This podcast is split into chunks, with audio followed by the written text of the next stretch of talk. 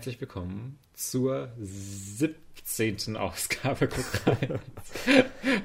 We still gamble every Ja. week. nee, äh, es ist aber tatsächlich die 17. Ausgabe, ich bin mir da sehr sicher. Die 39. Ähm, overall. Das musst du auch immer noch mal jedes Mal dazu Ja, das ist sagen. mir viel wichtiger, weil Felix, das ist jetzt Guckreiz und nicht irgendwie noch äh, der Corona-Quarantäne Kinoquatsch. Wobei wir können es eigentlich auch wieder umbenennen, weil wir sind Ist ja schon wieder so so. halb, äh, also im Lockdown Light sind wir ja wieder. Nee, hart ähm, mittlerweile ja wieder so ein bisschen, ne? Also es wird ja immer härter langsam. Ach so, also, ja, ja, stimmt Die, eigentlich. die Viagra wirkt langsam. Stimmt eigentlich, ja, du hast recht. Für mich Ja. ist es immer noch Lockdown Light, aber für mich war es auch nicht so ein Unterschied, weil selbst im Lockdown Light bin ich, habe ich eigentlich nichts mehr gemacht. Ja, ebenso. ähm, nein, aber ich, ich finde diese Insgesamtzahl, es ist immer viel more impressive. Äh, wow, Viel 39. more impressive. Kurz vor 40. Wir haben das fast 40 Wochen lang gemacht, Fabian. Ähm, heute ist Yes. die Christmas-Episode, aber wir werden über nichts Christmas-related related reden, außer unsere Top 3 Christmas-Filme. Aber please don't expect any nice Christmas stuff oder sowas. Ja, sowas machen wir hier nicht. Äh, das ist eher Zufall, dass wir über Weihnachtsfilme reden, okay? Ähm, uns Nicht erwarten, dass wir irgendwelche, irgendwelche weihnachtlichen Werte rüberbringen oder sowas. da können wir nämlich nichts mit anfangen. Also wirklich. ähm, ja, wir werden nächste Woche mal berichten, wie unser Weihnachten so aussah. Äh, wie viel Eggnog wir getrunken haben, wie viel Eierlikör wir runtergebechert haben, äh, wie viel Ja. Essen noch übrig ist. Bei uns wird Heiligabend in einer ganz kleinen Runde zu Ja. viert einfach nur mit der Kernfamilie gefeiert. Ja. Und die Omas bleiben dann äh, zu Hause dieses Jahr. ja, also die eine wohnt ein bisschen weiter weg da. ja, Ja, die werden wir nur mal anrufen über FaceTime. das äh, Und, ist eine gute äh, Idee. ja, bei der anderen wollten wir so vorne dann so auf der Terrasse einmal gehen und da irgendwie einen Glühwein trinken oder sowas, dass Genau das zumindest Gleiche. einmal sieht an Weihnachten. Ja, genau das gleiche wollen wir auch mit meinen Großeltern und Tante und so was alles machen. Theoretisch Ja. das, wo man immer am ersten Weihnachtstag ist, wird dann bei uns auf die Terrasse verlagert, wo wir alle Glühwein trinken ein Stündchen und dann isst aber auch jeder getrennt und äh, geht seines Wegs. Deswegen wird Weihnachten bei uns auch im kleineren Kreis zumindest gefeiert. Was ja auch so sein soll, Leute. Ne? Ähm, gut, aber wir wollen ja noch gar nicht so viel über irgendwelche Sachen reden, weil Denn- wir Wir reden heute. ich lasse mir meine Anmoderation nicht wegnehmen. I'm so sorry. Okay, yeah. Go off, Queen. Go off. Denn wir reden heute über äh, Fear and Loathing in Las Vegas. Ähm, ich sehe gerade auf Wikipedia steht tatsächlich, dass der auch im Deutschen Fear and Loathing in Las Vegas heißt. Angst und Schrecken in Las Vegas Aber aber hier ste- steht dann auch wieder alternativ gezeigt als Angst und Schrecken in Las Vegas. Also ist er im Deutschen wa- wahrscheinlich sowohl bekannt als Fear and Loathing als auch als Angst und Schrecken. Das ist äh, ja. interessant. habe ich jetzt aber auch gegen beide nicht so viel. Also ich finde jetzt den deutschen Titel Ja. auch nicht schrecklich. Es ist halt einfach übersetzt, so mehr oder weniger. So mehr ja, oder weniger. ja, wobei, ja, Loathing also ist jetzt ich habe da jetzt auch, aber, äh, ja genau, das ist ein bisschen naja. Angst und Schrecken hört sich für mich so ein bisschen wie äh, ein Horrorfilm an, so ein B-Movie. Und Fear and Loathing hört sich so sophisticated an. ja, wir werden ja gleich mal besprechen, wie sophisticated das so ist, aber ähm, Ja, Ich, ich, hab, äh, ich sag ja auch nur, dass der Titel sich sophisticated anhört. Mehr habe ich ja noch gar nicht behauptet. Okay, aber bevor wir in diese Diskussion über Fear and Loathing in Las Vegas einsteigen, äh, gebe ich noch den weiteren Überblick über diese Folge. Und Sehr zwar gerne. sprechen wir nach diesem Film über äh, Mel Brooks Spaceballs. Ein kleiner Kontrast äh, zwischen diesen Filmen Ganz steht da klein. schon. Äh, dass wir diese Folge uns gar keine Weihnachtsfilme gegeben haben, ist irgendwie, habe ich gar nicht dran gedacht. ja, ich habe auch vergessen, dass, also ich dachte mir, ah, ich musste dir irgendwie zum Weihnachtsspirit mal Krampus geben und dann habe ich das halt falsch getimed und habe dir das dann zu früh gegeben. Ich hätte dir den eigentlich zu heute geben müssen, aber Ja, ich, ich gebe dir vielleicht heute einen Weihnachtsfilm, aber. Ich definitiv nicht. Ich gebe dir heute einen Halloween-Film. Aber who cares about stuff? Ja, nee, ist ja auch okay. Ja. Äh, und dann haben wir halt, wie Felix das schon angekündigt hat, unsere Top 3 Weihnachtsfilme. Ich habe schon bei mir gemerkt, dass es ganz zufällig entstanden, dass diese Weihnachtsfilme bei mir alle einen sehr düsteren Twist haben. es sind keine happy-go-lucky Weihnachtsfilme einfach, aber ähm, ja, da, da, da kann man schon wieder irgendwie sehr einfach dann ablesen, was ich so mag an Ja. Filmen. Also bei mir wird es, glaube ich, so ein bisschen sehr, sehr langweilig und klassisch. Aber ich versuche mal so ein bisschen meinen persönlichen Spin dazu zu geben. Ja, bei mir wird es auch jetzt nicht krass irgendwie die, oh, wie kannst du nur ähm, The Christmas Chronicles? das ist mein Lieblingsweihnachtsfilm. Ich Ja. habe keine Ahnung, ob der überhaupt gut oder schlecht ist oder was auch auch immer. Ich habe nicht. den nur auf Netflix gesehen, dass er da ist. Meine Eltern, hab haben, meine. Eltern haben beide Teile jetzt letztens geschaut und waren so, nee, okay. ähm, aber du weißt schon, wenn du jetzt nicht Campus auf deiner Liste hast, ne, dann breche ich die Aufnahme ab. Ja, Krampus haben wir letztes Mal schon so ge gelobt. Also ich dachte, das muss man nicht mehr erwähnen. Den kennen ihr alle eh schon als fantastischen Weihnachtsfilm. Das, I'll take that. Ja, und dann haben wir noch natürlich wieder unsere kleine offene Runde, wobei wir mal gucken, was ich, ob ich irgendwelche Themen irgendwie beizutragen habe.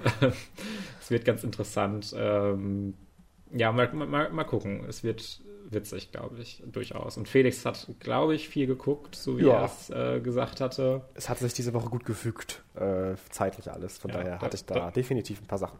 Dann versuche ich mal die Sachen, die auch ich nicht geguckt habe, einfach mit ihm zu diskutieren und zu, ihm zu sagen, dass seine Meinung falsch ist, obwohl ich den Film dann nicht gesehen habe. Den er So machen wir das doch gerne.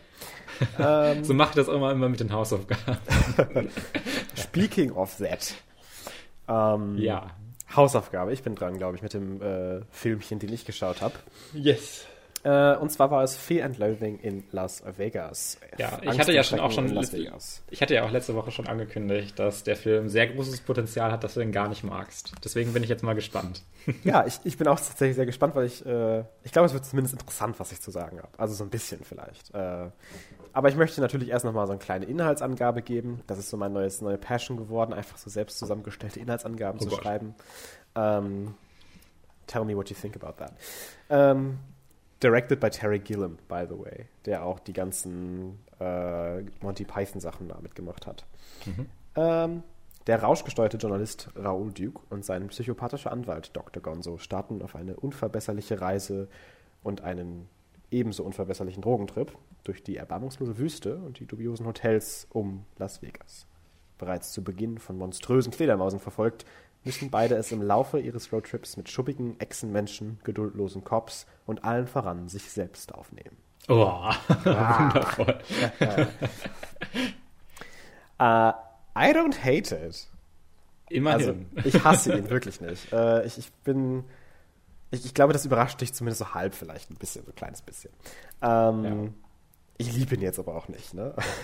Das kann ich vielleicht auch schon mal vorweg sagen. dass du nicht das zu- habe ich auch schon fast so ein bisschen ausgeschlossen, dass du ihn lieben würdest. Es war nur so Ja. die Frage, ob du ihn jetzt wirklich richtig hast, ob du ihn richtig scheiße findest oder annehmbar findest. Also ich finde ihn auch vielleicht sogar ein bisschen mehr als annehmbar. Also ich würde ihn sogar schon als okay betiteln.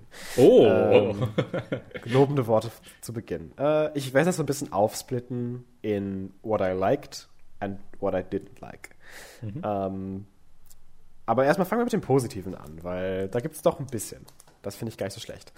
Ähm, Duke und Gonzo, also unsere beiden Hauptcharaktere, gespielt von Johnny Depp und Benicio del Toro, sind halt schon ziemlich hart gut gespielt und schon ziemlich hart crazy witzig. äh, Ich habe ja cool. auch mal gesagt, äh, ich habe Johnny Depp noch nie wirklich in einem Film gesehen, wo er mich krass überzeugt hat. Vielleicht ist es dieser hier. Wobei ich aber auch sagen muss, und das ist mir, weil ich da jetzt nochmal ein bisschen drüber nachgedacht habe, von wegen Johnny Depp und so, war ja auch viel in den Nachrichten letztens, da will ich jetzt aber gar nicht drüber reden. Ähm, ich finde, ich weiß nicht, ob das jetzt ein gewagtes Statement ist, äh, aber ich finde, Johnny Depp ist ein sehr, sehr guter Actor, aber er hat nicht so ganz so viel Range. Ich finde, er hat halt so Ja, immer so, so ein ja. bisschen seinen Stick und auch wenn das natürlich in der Intensity so ein bisschen variiert, ist er schon zumindest immer sehr als Johnny Depp zu erkennen in seinen Rollen. Was ja auch nichts Schlimmes sein muss. So entstehen ja auch viele Movie-Stars. Ähm, aber das ist mir auch hier nochmal aufgefallen, dass es eine fantastische Performance ist, die perfekt in diesen Film reinpasst. Aber es ist halt eben wieder Johnny Depp. So, ne? äh, Ja, das ist mir jetzt nochmal stark aufgefallen, dass selbst bei den crazysten Rollen, die man ihm auf den Leib schneidet, er es halt Johnny Depp bleibt. Und was auch nichts Schlimmes sein soll, das ist mir nur aufgefallen. Ähm, Und Benicio del Toro, äh, den ich auch immer sehr gerne sehe, der hat definitiv Range. äh, denn er spielt hier wirklich echt abgefuckten Scheiß und äh, vor allem die, äh, die Badezimmerszene äh, war ja. Mhm. echt crazy. Und ähm, ich sage das jetzt auch einfach nur so fast schon wertfrei, weil das heißt nicht automatisch, dass ich diese Szenen dann auch toll finde. äh, ich kann nur definitiv appreciaten, wie gut und wie mit wie viel Intensität und, und Motivation die Schauspieler hier alle dabei sind. Ähm, und apropos Schauspieler, das war ganz witzig. Ich habe den Film gerade angefangen gehabt und dann äh, kommt dann da dieser Hitchhiker, der dann da mitnehmen, mitgenommen werden will, mitten in der Wüste, ja. mit so Halbglatze und langen Haaren ja. und so Prosthetics. Und ich so, wait, is that Toby Maguire? und dann habe ich direkt auf Fabian geschrieben. Einfach so ohne Kontext. Is that Toby Maguire? Ich war jetzt total verwirrt. Ich dachte erst, es gäbe irgendwie so ein, für das, den neuen Spider-Man-Film, irgendwie so ein Teaser oder sowas, wo man schon so einen Schatten von Toby Maguire sehen kann oder sowas. Ich habe gar nicht diese Verbindung wieder hergestellt, aber äh, das dachte ich mir damals auch so, oh, Toby Maguire spielt ja mit. Ja, und äh, ich hoffe, dass er in Spider-Man 3 auch so aussieht. ja. Also einfach so ein runtergekommener Peter Parker, der irgendwie per Anhalter durch irgendwelche Wüsten mitgenommen werden will, weil er seine, seine ganzen äh, Smudge in seiner Ader irgendwie aufgebraucht hat und nicht mehr schwingen kann. Äh, das wäre doch mal so ein Plot für so einen geilen Old Man Spider-Man. Ja, genau. Wirklich Logan nur mit Spider-Man halt. Genau. Ähm, aber wir, wir, wir, schweifen ab. Ähm, generell, was mich auch wirklich äh, umgehauen hat, wo ich gar nicht mit gerechnet hatte tatsächlich. Ich dachte, das wird einfach so ein sehr dialoglastiger und, und durch die Kamera äh, crazy inszenierter Film, dass wir wirklich richtig viel actual conceptual Shitshows hier abgehen haben mit irgendwelchen äh, geediteten Echsenmenschen, die hier irgendwie dann in so einem Restaurant sitzen und dinieren. Oder irgendwelchen überfluteten, mit Scheiße gefüllten Hotelzimmer, die aber auch alle nur in Imagined sind. Oder irgendwelche anderen crazy Wahnvorstellungen, die hier aber auch alle halt wirklich krass inszeniert sind. Oder zum Beispiel ja. so eine Szene, wo so ein Riesengericht aufgebaut ist und die ganz kleinen Protagonisten in so einer Zelle dann irgendwie angehört werden von den großen Leuten und da, das ist alles so, da, da, kam für mich auch sehr ähm, Monty Python durch in der Inszenierung, so ein paar äh, Sachen. Dachte ich mir, ah, okay, ja, äh, das ist jetzt halt nur turned up to an 11. Ähm, aber das hat mir sehr gefallen und das konnte ich definitiv appreciaten, äh, stilistisch, dass das so out there war und so super inszeniert und directed. Also das äh, kann ich definitiv ohne Einschränkung sagen, das war wirklich super. Ja, auch die Kameraarbeit, finde ich. Ja, äh, total. Die passt super in diesen Film rein und äh, super gibt ihm noch diesen, diesen Flair noch dazu und unterstreicht ja. das alles nochmal so. Also generell der Vibe des Films gefällt ja. mir durchaus. Äh, das zum einen an diesen Bildern liegt, über die ich gerade geredet habe, aber auch zum anderen an der Musik, die ich echt super gut finde, äh, die auch sehr, sehr schön da alles äh, sich fügt. Ähm, von daher, da habe ich echt gar keine Probleme mit gehabt. Ähm, und ich mochte auch ein, zwei Szenen, also tatsächlich. ähm, zum Beispiel gab es diese eine Szene der Cop-Versammlung, äh, in dem äh, generell die ganze Sequenz, glaube ich, äh, von, wo sie schon einchecken äh, oder er eincheckt, Johnny Depp, äh, in diesem Hotel, wo jetzt quasi die ganzen ähm, Cops einchecken, die ganzen Policemen, weil die da so ein Seminar haben und er hat jetzt seinen Drogenkoffer dabei mhm. und äh, wie dann er mit diesem äh, Bellman, äh, der dann dieses Zimmer vergibt, äh, ganz normal quatscht, äh, wohingegen davor halt der äh, Polizist den da so mega runtergeschrien hat und sich total aufgeregt hat, dass das Hotel überbucht ist. Mhm. Das, das hat mir gefallen, dann auch weitergehend auch, als die dann tatsächlich bei dem Seminar auch teilnehmen äh, und halt dann dieser Kommentar auf die Drogenszene generell so ein bisschen auch hier nochmal am deutlichsten wird im ganzen Film, äh, dass man halt sieht, was für crazy Shit die sich alle einwerfen, äh, also Duke und Gonzo. Ähm, und Marihuana ist, glaube ich, so, wenn überhaupt mal so eine Nebensache dabei, aber die Polizisten machen darum halt schon diesen riesen Wirbel und mhm. dieses äh, they, they have to serve lifelong prison sentences und keine Ahnung, nur weil die mal einen Joint geraucht haben, das ist ganz schrecklich. Und dann so mit diesem ja, Wissen dahinter, okay, ja, aber who cares? Diese anderen Sachen, die die nehmen, über die hier gar nicht geredet wird, äh, das ist doch das, worüber ich immer kümmern sollte. Nicht um diese scheiß Marihuana-Sachen, das ist doch, interessiert doch eigentlich keinen. Und wie das Ganze inszeniert war mit den, mit den äh, Polizisten, die dann wie, wie, so ein Kult fast schon irgendwie dargestellt wurden. Und äh, ich mag das ja generell eigentlich, so ein bisschen so Polizeikritik dann auch mal so zu inszenieren, auf verschiedene Arten und Weisen. Und äh, das hat hier auf jeden Fall auch gut funktioniert in der Szene. Das hat mir gefallen. Hm. Okay, what didn't I like? Uh, the plot. ähm, ich finde der das Film. Ist jetzt keine große Überraschung.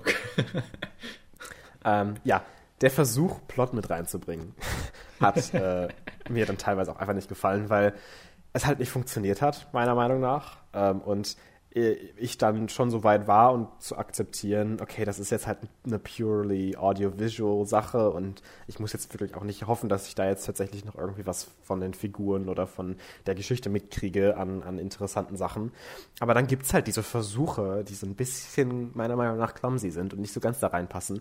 Äh, wenn sie dann zum Beispiel mit diesem Mädchen im, im Hotelzimmer irgendwie dann so eine kleine Plotline einführen, mhm. äh, die dann aber auch wieder tatsächlich nicht detached und nicht oblivious genug war, meiner Meinung nach, so wie das mit dem Hitchhiker zum Beispiel gemacht wurde, ähm, als dass das irgendwie da reingepasst hätte, weil die dann tatsächlich versucht haben, irgendwie so ein bisschen was dann mit Charakterisierung zu machen und so ein bisschen äh, als irgendeinen gewissen Drive in die Story das zu injizieren.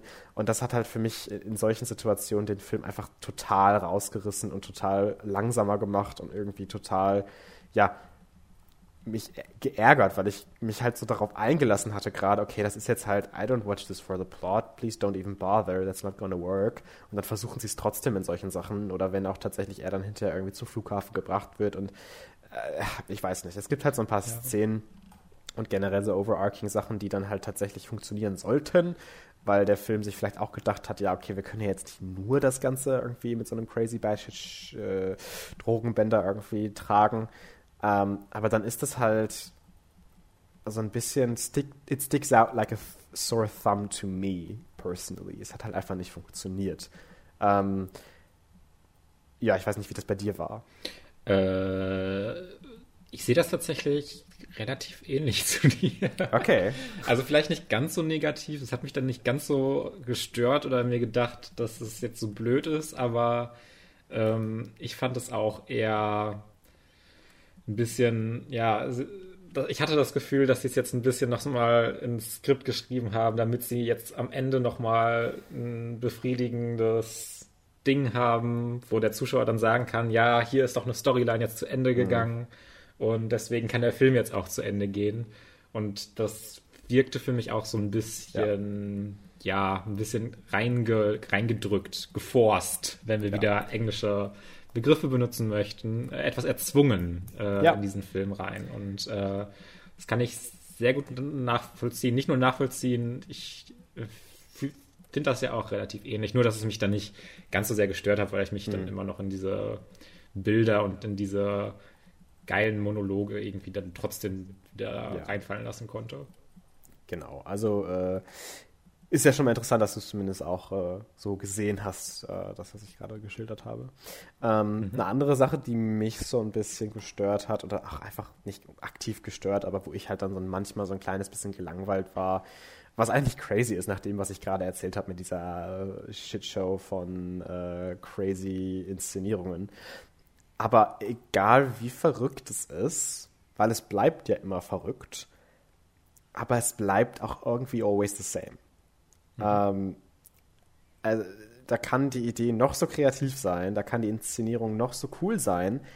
Batshit crazy stays batshit crazy. Und wenn du keine Entwicklung darin hast, was meiner Meinung nach in diesem Film so ein bisschen fehlt, gerade auch auf Charakterebene, wenn es halt einfach immer weitergeht und weitergeht und weitergeht über zwei Stunden Lauflänge, dann kann ich das immer noch irgendwo appreciaten, dass es halt cool aussieht. Aber bin dann doch auch irgendwann ein bisschen exhausted von der ganzen Sache, weil es halt irgendwie zu nichts führt für mich.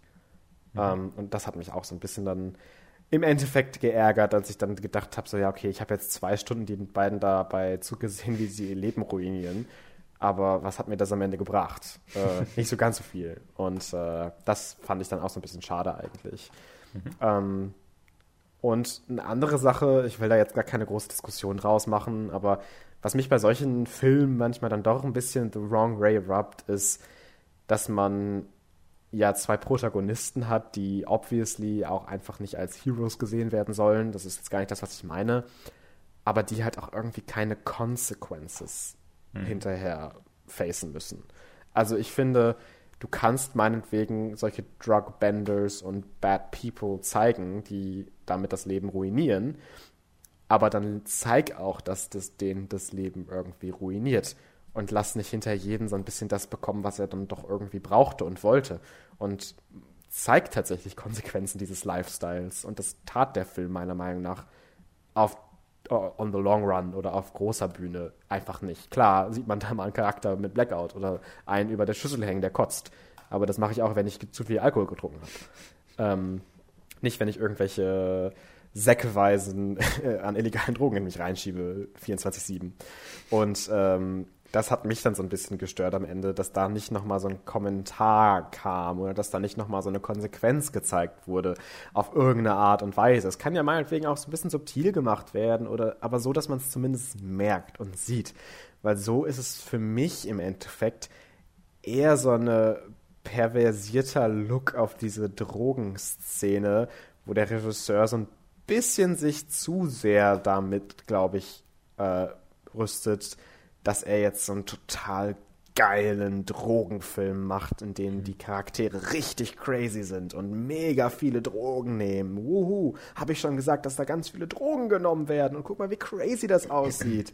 Und es kam so ein bisschen so rüber, als ob das die Initial Idea war vom Regisseur und der Film auch nicht darüber hinaus evolved ist für mich. Man kann auf jeden Fall halt auch thematisch, das werden wir jetzt nicht machen, aber man kann da natürlich äh, sehr, sehr tiefgehend dann auch über so eine Romantisierung von diesen Drogen ja, sprechen und äh, wie die einem vielleicht auch schmackhaft gemacht werden ja. mit äh, Film und wie diese Darstellung ähm, ja diese coolen Leute, das würde ich jetzt gerne auch mal sein, also schmeiße mir jetzt auch ein bisschen Acid rein.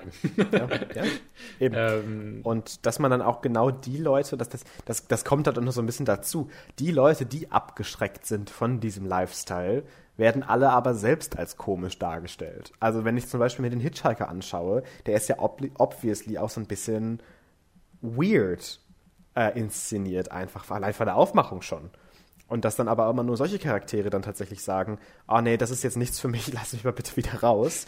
Oder dass dann tatsächlich ein, ein Kleinwüchsiger, äh, der dann halt auch sehr humoristisch inszeniert würde, womit ich dann auch immer ein Problem habe, aber was vielleicht auch so ein bisschen zurückzuführen ist, einfach auf die Zeit des Films. Ähm, dann irgendwie jemand ist, der total humorisiert dann irgendwie schon dargestellt ist und dann Probleme mit den Choices der Leute hat.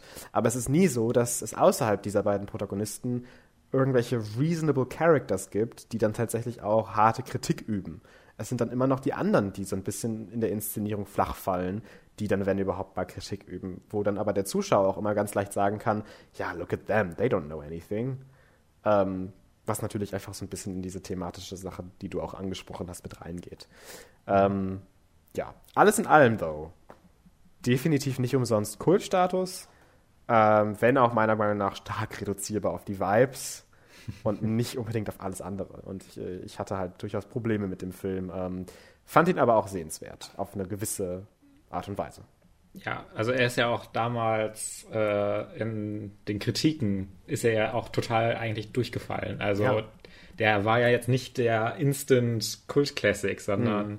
es war schon relativ kontrovers, was dieser Film hier gemacht hat. Und ja. äh, Deswegen finde ich, sollte man auch nur wegen dieses Kultstatus jetzt nicht diese Kritikpunkte, die jetzt vielleicht auch noch weitergehen als nur so, oh, das ist drogenverherrlichend, sondern mhm. äh, da kann man ja definitiv noch weitere Kritik dann äußern und das ist ja dann auch definitiv immer noch äh, wichtig. Ähm, aber ich weiß nicht, bei mir funktioniert ja auch sowas, audiovisuelles sowieso immer schon super und ähm, ich kann die Kritik von dir total auch nachvollziehen und nachempfinden und ja, habe das ja teilweise auch genauso gesehen, aber zum Beispiel solche Sachen, dass dann noch Charaktere von außen irgendwie dann nochmal, ja, da im Grunde das Einschätzen, Einordnen oder nochmal so einen Gegenentwurf darstellen, nochmal so sagen, wie schlecht das ist, was sie machen im Grunde. Das war halt für mich so, weiß ich nicht, das war halt nicht der Vibe des Films, Felix. Ja, ne, ich weiß, es war ich nicht der das Vibe nicht des gefühlt. Films. I know, I know, I know. Ähm, da, da, da, das ist mehr Gefühl als Logik. Ähm, bei meiner Argumentation immer schlecht eigentlich. Mhm. ähm, aber ich glaube, für mich hätte mich das dann so ein bisschen. Oh, jetzt muss ich ja über Drogen nachdenken, um ob das alles so gut ist, was die hier machen. Und ich will mich doch einfach nur hier sinken lassen. Ich glaube, das genau. ist bei genau. mir vielleicht so ein bisschen das Ding. Ähm, kann man natürlich trotzdem kritisieren, würde ich auch weiter kritisieren, auch dafür, aber es war dann für mich nicht so, nicht so wichtig, dass dieser Film das jetzt macht, weil er es mir mhm. von der gesamten Atmosphäre dann nicht so ja, gegeben hat, dass das jetzt nochmal in solche Richtungen gehen sollte ja. oder sowas. Ja. ja. Gut. Aber es ist ja zumindest, äh, zeigt ja, dass wir zumindest auch über diesen Film reden können. Und ich jetzt zum Glück den Film jetzt auch einfach nicht egal oder ganz schrecklich fand irgendwie. Also das ja. ist definitiv äh, interessanter Film. Ich habe beispielsweise äh, by, by the way, wieder äh, englische Wörter, ähm, äh, von Jefferson Airplane höre ich jetzt andauernd White Rabbit irgendwie wieder, weil mhm. das einfach ein guter Song ist. Mhm. Und ähm, das habe ich diesem Film jetzt auch irgendwie zu verdanken, dass es irgendwie andauernd gerade bei mir läuft, weil ich den Song so gut finde, dieses diese Marschmusik fast schon, die dann immer so weiter anschwillt. Und das ist ja auch dieser totale Drogensong. Und ja. äh, ich denke mir dann immer so, sollte ich den jetzt so abfeiern, wenn ich eigentlich so sehr, sehr wenig mit Drogen zu tun habe, eigentlich gar nichts mit Drogen zu tun habe, außer Kaffee. aber, aber es ist einfach ein gutes Lied und wie sich das immer so steigert und dann am Ende sie dieses Feed your head raus posaunt, mit natürlich dieser Stimme, die ich jetzt nicht nachahmen kann. Ähm, das äh, gibt mir einfach sehr viel, auch ohne Drogen zu nehmen. Gut, ähm, wir kommen aber dann weiter zu was ganz anderem, was man vielleicht auch nicht aushält, ohne Drogen zu nehmen. Nein, äh, Mel Brooks Spaceballs sprechen wir rüber. Äh, die Star Wars Parodie von Mel Brooks oder generell auch so ein bisschen äh, Science Fiction natürlich. Und äh, es geht da im Grunde darum, dass äh, auf dem Planeten Spaceballs äh, so ein bisschen die äh, sie ihre Luft verlieren, nicht mehr genug Luft haben. Und äh, dann beschließt halt im Grunde das äh, Imperium, ich meine, die, die, die, die Spaceballs beschließen dann, dass sie, ähm, dass sie, Moment, wie heißt der Androidia, da die Luft entziehen um selber wieder Luft zu haben. Und dafür wollen dann, äh, wollen dann die Bösen, angeführt von Lord Helmchen und äh, Colonel Sandfurz, fantastisch, die Prinzessin Vespa entführen, um dann den äh, König von Druidia zu erpressen und die Atmosphäre äh, von von Druidia zu klauen. Äh, was ich auch ganz schön finde, ist, dass es einfach so eine Zahlenkombination gibt, womit dann die Atmosphäre freigegeben wird. ähm, na, irgendwie ist es so ein Kraftfeld oder sowas. Finde ich trotzdem witzig. Ja. Ähm, Spaceballs, also ist jetzt nicht überraschend, äh, hochgradig albern natürlich. you also, don't say. extrem albern. Ähm, ich weiß gar nicht so richtig, wo ich anfangen soll. Also bei mir funktionieren solche Comedies halt oft.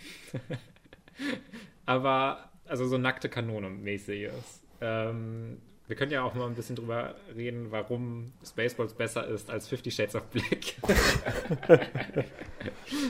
ähm, das erste, was mir so aufgefallen ist, ist, wie der Effort halt in diesen Jokes drin steckt. Also ja. es ist halt wirklich, sie, sie machen nicht einfach nur so eine Star Wars-Parodie mit 10 Dollar und 50 Cent, die sie gerade mit Budget zur Verfügung hatten, sondern sie geben sich schon Mühe, wirklich das visuell mhm. alles so ein bisschen nachzustellen und ja. äh, auch wirklich für die Gags halt äh, die Extra Mile zu gehen, ob es jetzt die Riesenkämme sind oder dann der am Ende der, der, der das Raumschiff, das sich dann in so eine Transformer-mäßig in eine Hausfrau mit Staubsauger verwandelt, um dann die Atmosphäre aufzusaugen. Ähm, also da ist schon mal der extra Effort drin. Aber es ist halt auch, glaube ich, immer, oder ist nicht nur, glaube ich, wichtig, sondern es ist wichtig, dass aber auf irgendeiner Ebene diese Charaktere einem trotzdem sympathisch sind und man diese Geschichte auch verfolgen möchte. Ja. Wie absurd es auch alles ist, es muss irgendwie, man muss irgendwie eine Sympathie empfinden. Und Ja. am besten sind, finde ich, schon eigentlich die Szenen mit Lord Helmchen und dem gesamten Imperium da, Oh, äh, ja. dem Imperium-Verschnitt. Äh, es bricht ja auch andauernd einfach die vierte Wand. Eigentlich nur. ich meine, es gibt ja auch Giftshop und so, oder was war das nochmal? ja, zum einen mit dem Giftshop, wo dann hier äh, Joghurt, Meister Joghurt, ähm, wo er halt dann, ach, da gibt's auch sowas super Tolles, wo er dann halt das ganze Merchandise verkauft. Und ja, mit den Filmen verkauft man, äh, mit dem Film verdient man am meisten durch das Merchandising. Und also hier, ja, das, das Spaceballs to to Toilettenpapier oder sowas. Das ist ja auch ein Running Gag, dass dann alles Mögliche an Spaceballs-Produkten da ist. Und das ist natürlich sehr schön dann in dieser Star Wars-Verbindung. Äh, es gibt aber auch der offizielle Spaceballs-Comic. Nee, der offizielle, das offizielle Spaceballs-Ausmalbuch war es im Deutschen. Ja. Und es ist einfach ein Transformers-Heft. Es ist einfach straight up Transformers. Und sie haben einfach, Spaceballs da drauf geschrieben oder sowas. Was, was ich auch einfach- so, was Ja. ich auch so fantastisch finde, ist, äh, dass er sich ja diesen Film Spaceballs dann kauft oder ausleiht, bevor Ja, ja, er halt zu ich- Ende das- ist. Das wollte ich auch noch äh, Sorry, ja. ja, anbringen. Ja, diese äh, Szene, wo sie dann sagen, ja, wie finden wir sie wohl? Ja, wir können ja im Film Spaceballs nachgucken, aber der ist noch gar, gar nicht fertig gedreht. Ja, wir spulen hier einfach ein bisschen vor und gucken dann, wo es weitergeht. Und das ist einfach so, wie, wie sie dann zu ihrer eigenen Szene kommen und dann immer so in die Kamera gucken. Das ist schon alles auch so ein bisschen, es ist schon ein bisschen clever. Es ist nicht nur strunzdumm. Sie haben schon so ein paar witzige Ideen und äh, was ist eigentlich der Saft äh, im Englischen, weißt du das? Äh, Juice? Don't know. Lordstar, fühl den Saft. Aber da ist ein S auf seinem Ring drauf. Es muss irgendwas mit S eigentlich sein. äh, oh Gott, ey, ich schau mal nach. Red mal, red, red mal weiter und ich schau mal, ob ich was finde. Der Saftring. ähm, ja, und äh, von solchen Jokes ist der Film halt durchzogen, was dann manchmal so ein bisschen aus heutiger Perspektive so ein bisschen ausgedroschen und äh, ist, ist dann irgendwie diese äh, Frauencharaktere, Ja. die dann in ihrer Weiblichkeit verletzt werden und deshalb total badass werden. Weil es gibt beispielsweise, es ist tatsächlich auch mehrfach in dem Film, äh, eine Szene, äh, oh nein, dieser Stormtrooper-Verschnitt hat jetzt meine Haare angesenkt und dann ballert sie alle Rambo-mäßig um. Und ja, ist Äh, okay. Es ist, halt von auch 87, der 87 Film. genau, ja. Aber es ist gut, dass man das trotzdem nochmal in Relation setzt äh, zu heute. Ja, aber man kann, also das, das rechne ich den Film jetzt auch nicht total schlimm an, aber das sind halt dann doch noch Momente, wo ich dann aus heutiger Perspektive ein bisschen mit den Augen rolle und noch mehr rolle ich tatsächlich aber mit den Augen, was ich dann tatsächlich auch kritisieren würde, ist, wenn sie eine Anspielung an irgendeinen Film machen ja. Und dann lassen sie es nicht bei der Anspielung und sagen dann nochmal, zum Beispiel gerade auch in der Szene mit den angesenkten Haaren, das hätte ja selbst Rambo alt aussehen lassen. Wo sie halt dann nicht nur die Anspielung machen, sondern nochmal sagen, ja, Leute, das war wirklich diese Anspielung. Ihr habt das schon richtig verstanden. Es war wirklich Rambo. Es war wirklich diese Popkulturreferenz. Was wahrscheinlich die meisten Zuschauer eh schon verstanden hätten. äh, das, das ist mir manchmal ein bisschen zu viel. Das passiert ein bisschen zu häufig. Äh, und ich finde auch irgendwie, der Film hätte am Ende alles ein bisschen schneller machen können, dass dann hinterher diese Hochzeit kommt und sowas und alles doch gut ausgeht. Ähm, ein bisschen schneller getaktet, weil das hat irgendwie dann doch noch so lange gedauert. Sie haben dann den bösen Putzroboter Mega Made. ähm, den haben sie zerstört.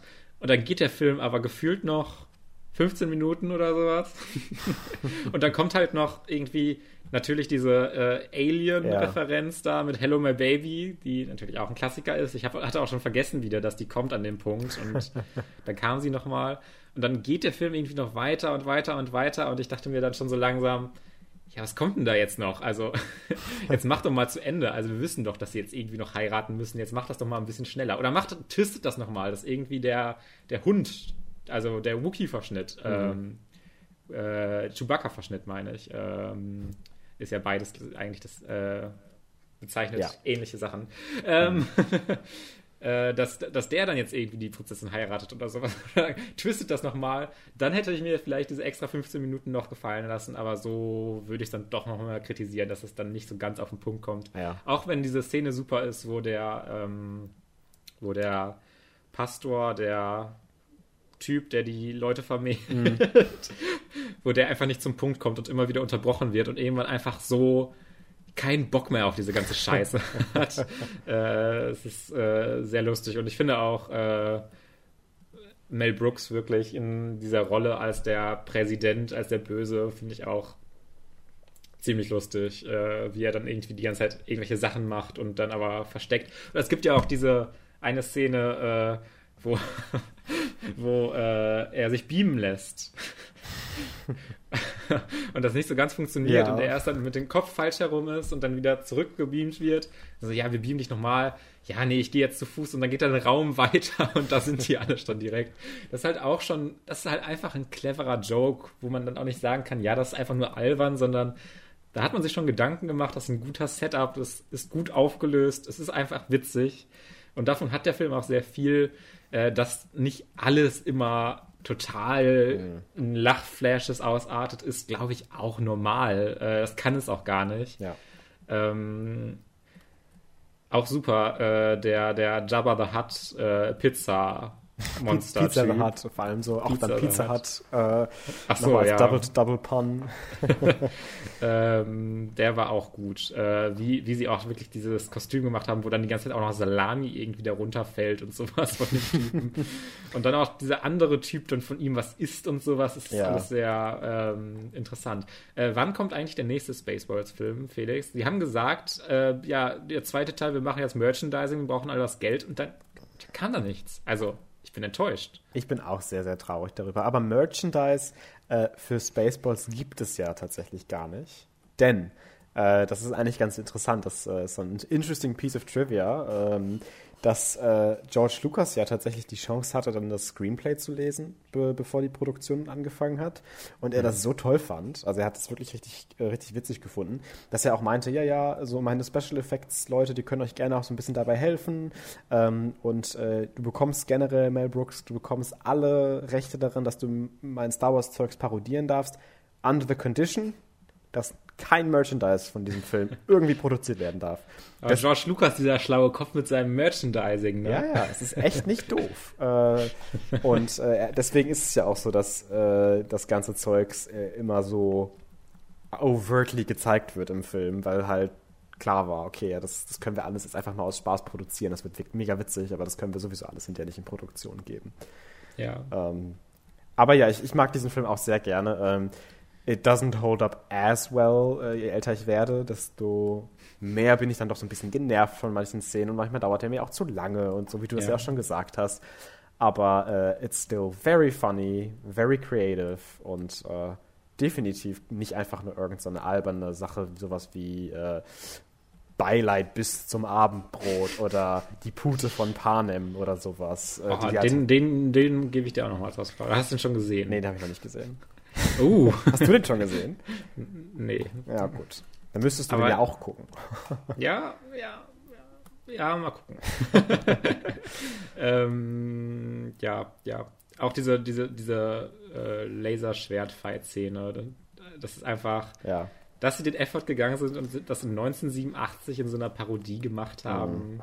ist schon admirable. Auch wenn man dieses Tracking ist es schwierig natürlich von einem Laserschwert, aber hier fällt es nochmal extrem auf, dass es so sehr, sehr hin und her war, war die. Zeit das Laserschwert. Es, es heißt aber übrigens auf Englisch The Schwartz. The Schwartz. Ah, da finde ich es schon besser. Da, das steht auch am Ende, glaube ich, ja. Ähm, irgendwie nochmal in der Texteinblendung, ja. Ja. Äh, es gab übrigens auf der Blu-ray äh, gab es auch noch einmal ähm, die äh, eine ludicrous äh, Speed Version von dem Film, wo der Film einfach in 30 Sekunden fertig ist.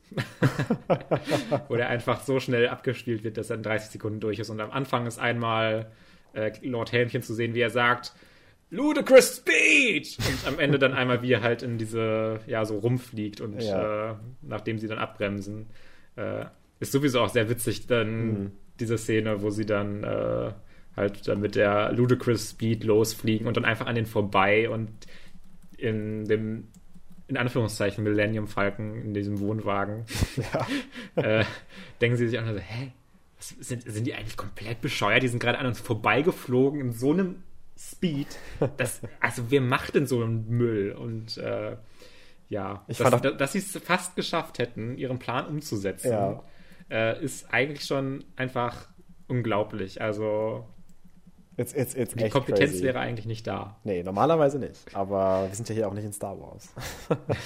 äh, ich fand auch diese, diesen Joke, äh, fällt mir gerade nochmal ein, mit diesem Major Arsehole und sowas. Und äh, Ja, so, ja, ja. Major Arschloch, ich weiß nicht mehr auf Deutsch. Ähm, und dann, hä, wie viele Arschlöcher sind denn hier an Bord? Weil irgendwie alle miteinander alle! verwandt sind. Wir sind alle Arschlöcher alle hier. so die Hand heben. Das war auch echt ganz gut. Ja, ja. Ja, ja, ja. Ja, und die Dialoge, die sind auch halt einfach so. Also gerade wirklich in diesen Szenen Mhm. von dem bösen Imperium Ja. äh, sind die auch so schnell und fließen so gut. Und die Mhm. Darsteller wissen so genau, was sie mit diesen Dialogen und der Delivery machen sollen, dass das Mhm. einfach sehr viel Spaß macht, das sich anzugucken. Ja. Ähm, ja. Gut. Damit sind wir, glaube ich, dann auch mit Spaceballs durch. Ähm, wir warten sehnsüchtig auf den zweiten Teil. Ähm, also bitte, Leute, warum nicht? Warum Listen nicht? Ihr habt jetzt so us. viel Material. Ihr könnt jetzt äh, die Prequels nochmal parodieren. Ihr könnt jetzt nochmal die neue Trilogie parodieren. Ihr könnt Mandalorian parodieren. Ihr könnt Bald alle zehn anderen Star Wars-Serien dann Ja, parodieren.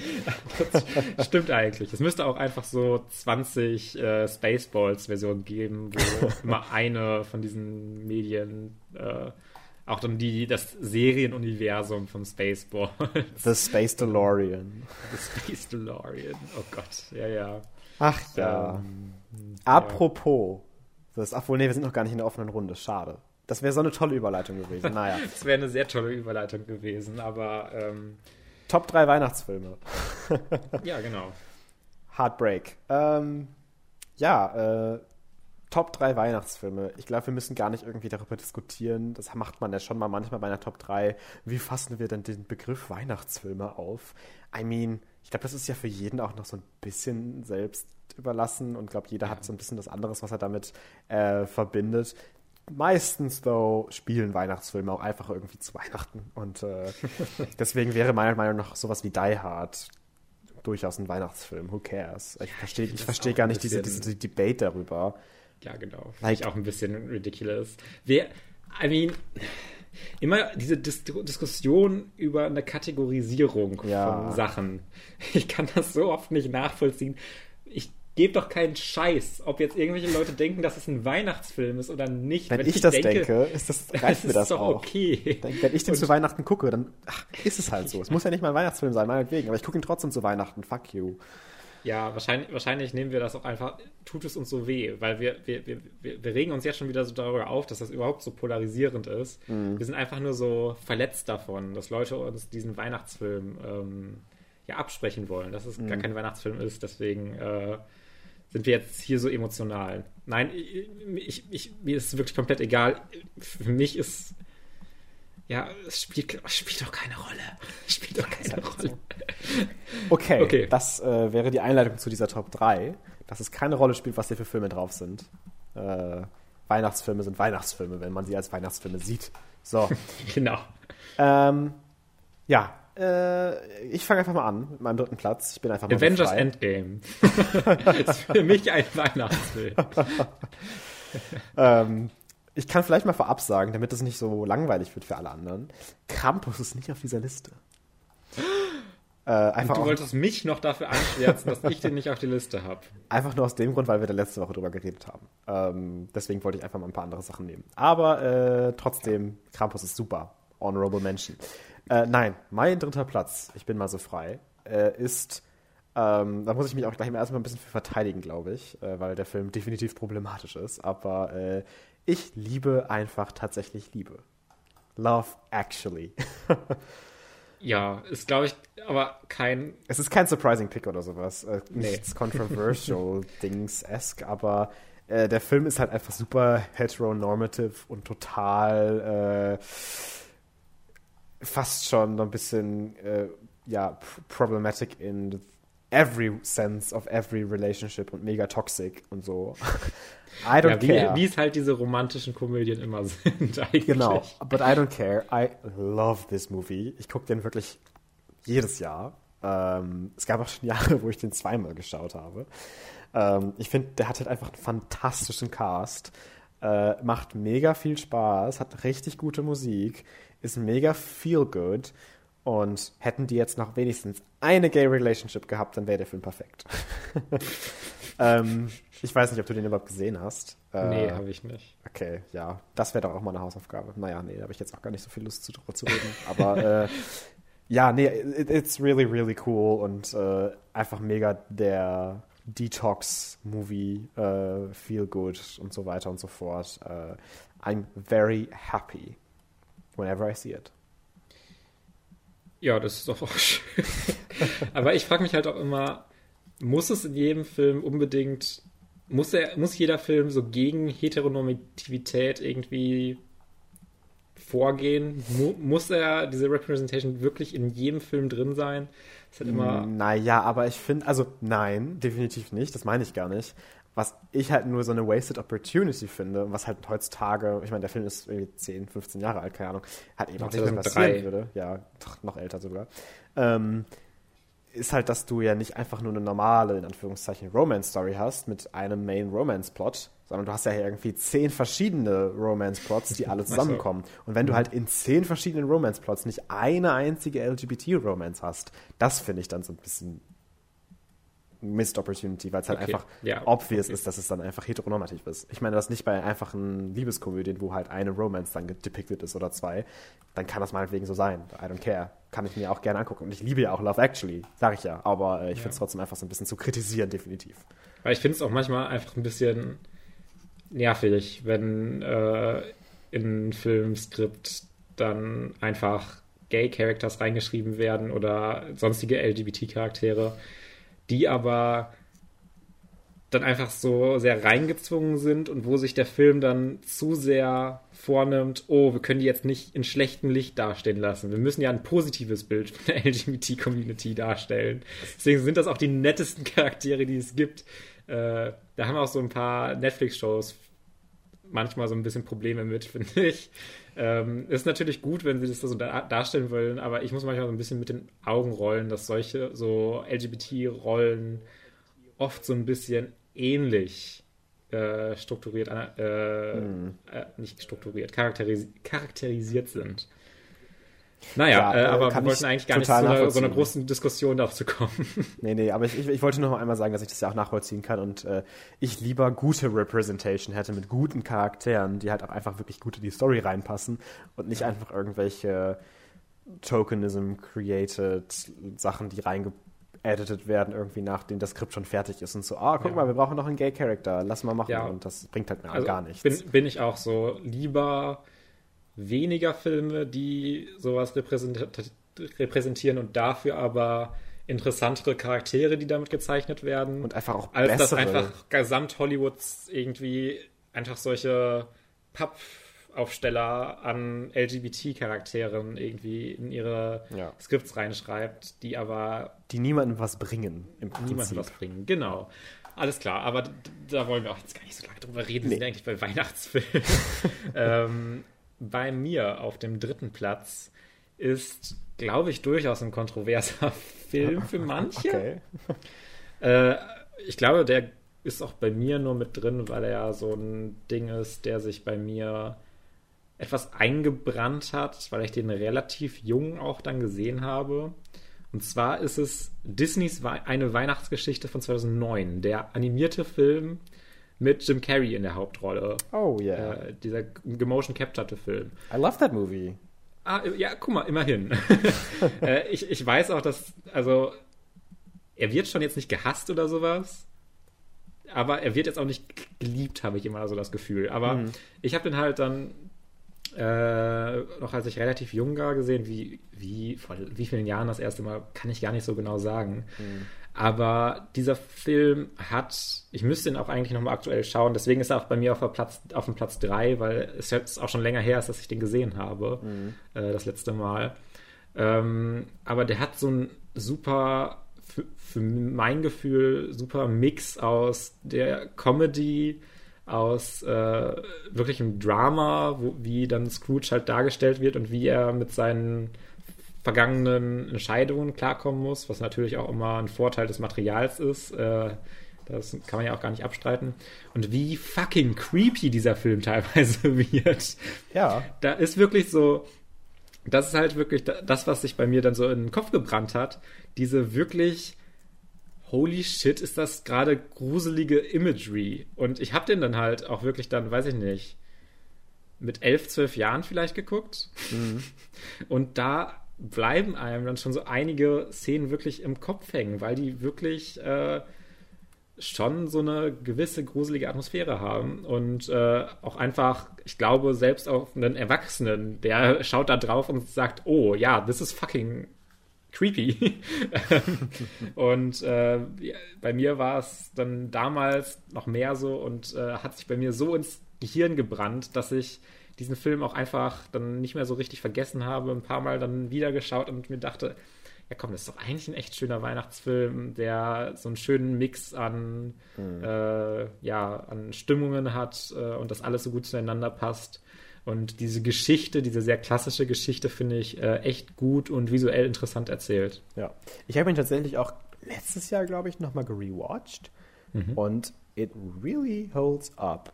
It's super cool. Und ich Ja, fand schön. den mega toll. Und ich fand, genau wie du schon gesagt hast, die Imagery und die Bilder und die verschiedenen Geister so cool dargestellt und auch mit echt guten Darstellern äh, inszeniert. Und äh, die Emotional Strings worken auch echt perfekt. Und äh, ja, ich ähm, bin froh, dass du es auch so siehst anscheinend. Äh, dass, Ja, okay. dass das nicht so ein ganz so super kontroverses Ding jetzt hier ist, zwischen uns zumindest. Also, Ja. äh, ich mag den auch sehr, sehr gerne. Ja, das ist ja schön, sehr gut. Äh, was denn dein Platz 2? Ja, mein Platz zwei machen wir es kurz, ist sehr, sehr langweilig. Ist Kevin allein zu Hause? ähm, I don't even know how to explain that. Also es ist halt einfach so obvious für mich. Ähm, ich meine, man kann halt, denke ich mal, sagen, okay, ich finde ihn jetzt nicht so super geil. Aber es gibt gibt's irgendwen, der sagt, Kevin allein zu Hause ist ein schlechter Film. Das glaube ich nicht. Glaube ich nicht dran. Ich Please don't, auch nicht. Don't write me if that's true oder so für euch. aber äh, ich finde den Film halt einfach so wholesome und so creative. Auf Instagram, Guckreiz-Podcast. Ähm, nein, aber ich finde den Film eigentlich mega toll und mega kreativ und mega endearing und mega sympathisch und mega witzig und all das und so ist echt etwas, was mir sehr, sehr gut gefällt. Und ich gucke den auch jedes Jahr. Dieses Jahr habe ich es noch nicht geschafft tatsächlich. Mal schauen, ob ich es noch hinkriege vor Weihnachten. Ähm, aber äh, sonst halt einfach danach, weil das geht irgendwie immer. Denn Kevin allein zu Hause ist einfach ein Kultklassiker, nicht umsonst. Der funktioniert auf allen Ebenen für mich und macht super viel Spaß. Ja, äh, bei mir ist tatsächlich Kevin allein zu Hause so ein Film, der nie so richtig bei mir gezündet hat. Äh, also auch wieder nicht, weil ich ihn schlecht finde, ähm, aber schon als Kind, also ich habe den definitiv auch vor einigen Jahren dann auch schon gesehen, aber ich fand es irgendwie, es hat mich nie so wirklich fasziniert oder fand das cool oder interessant, sondern es war mir immer ein bisschen, immer ein bisschen egal. Äh, aber auch gar nicht, weil der Film irgendwas falsch macht. Äh, ich habe den dann auch später nochmal gesehen. Das ist ja ein total, also harmlos in Anführungszeichen, harmloser Film, äh, der auch, wie du schon sagst, also ich verstehe oder weiß zumindest jetzt gerade nicht, warum man diesen Film so krass hassen sollte oder sowas. Oder richtig, ah, was für ein Scheißfilm. Äh, ist eigentlich sehr, sehr äh, herzerwärmend und äh, witzig. Ich habe hier äh, auf Wikipedia gerade äh, den Artikel aufgerufen und hier steht bei der Kritik, Roger Ebert kritisierte die Handlung des Films als so unplausibel, dass es als Zuschauer schwerfalle, sich in die Notlage des Kindes zu versetzen. Als ob ich da jetzt, also honesty, ich will doch keinen Film sehen, in dem tatsächlich zwei ernstzunehmende Burglars das Kind bedrohen und umbringen wollen. Also, what the fuck, das ist doch kein Weihnachtsfilm mehr. Also ein Horrorfilm. Ja, und äh, sehr das ist witzig. einfach so ridiculous. Also natürlich ist das super ridiculous generell der ganze Film, aber fuck you. Also ernsthaft. Ja, das finde ich auch sehr witzig. Es ist zu unplausibel, diese Handlung. Bei so einem Familien-Kinderfilm mit diesen Burglars, ja. Naja, fand ich eine ganz witzige Anekdote, dass das kritisiert wurde. Aber äh, ja, wie gesagt, ich bin nicht auf Kriegsfuß mit diesem Film. Ich bin auch nicht total in Liebe.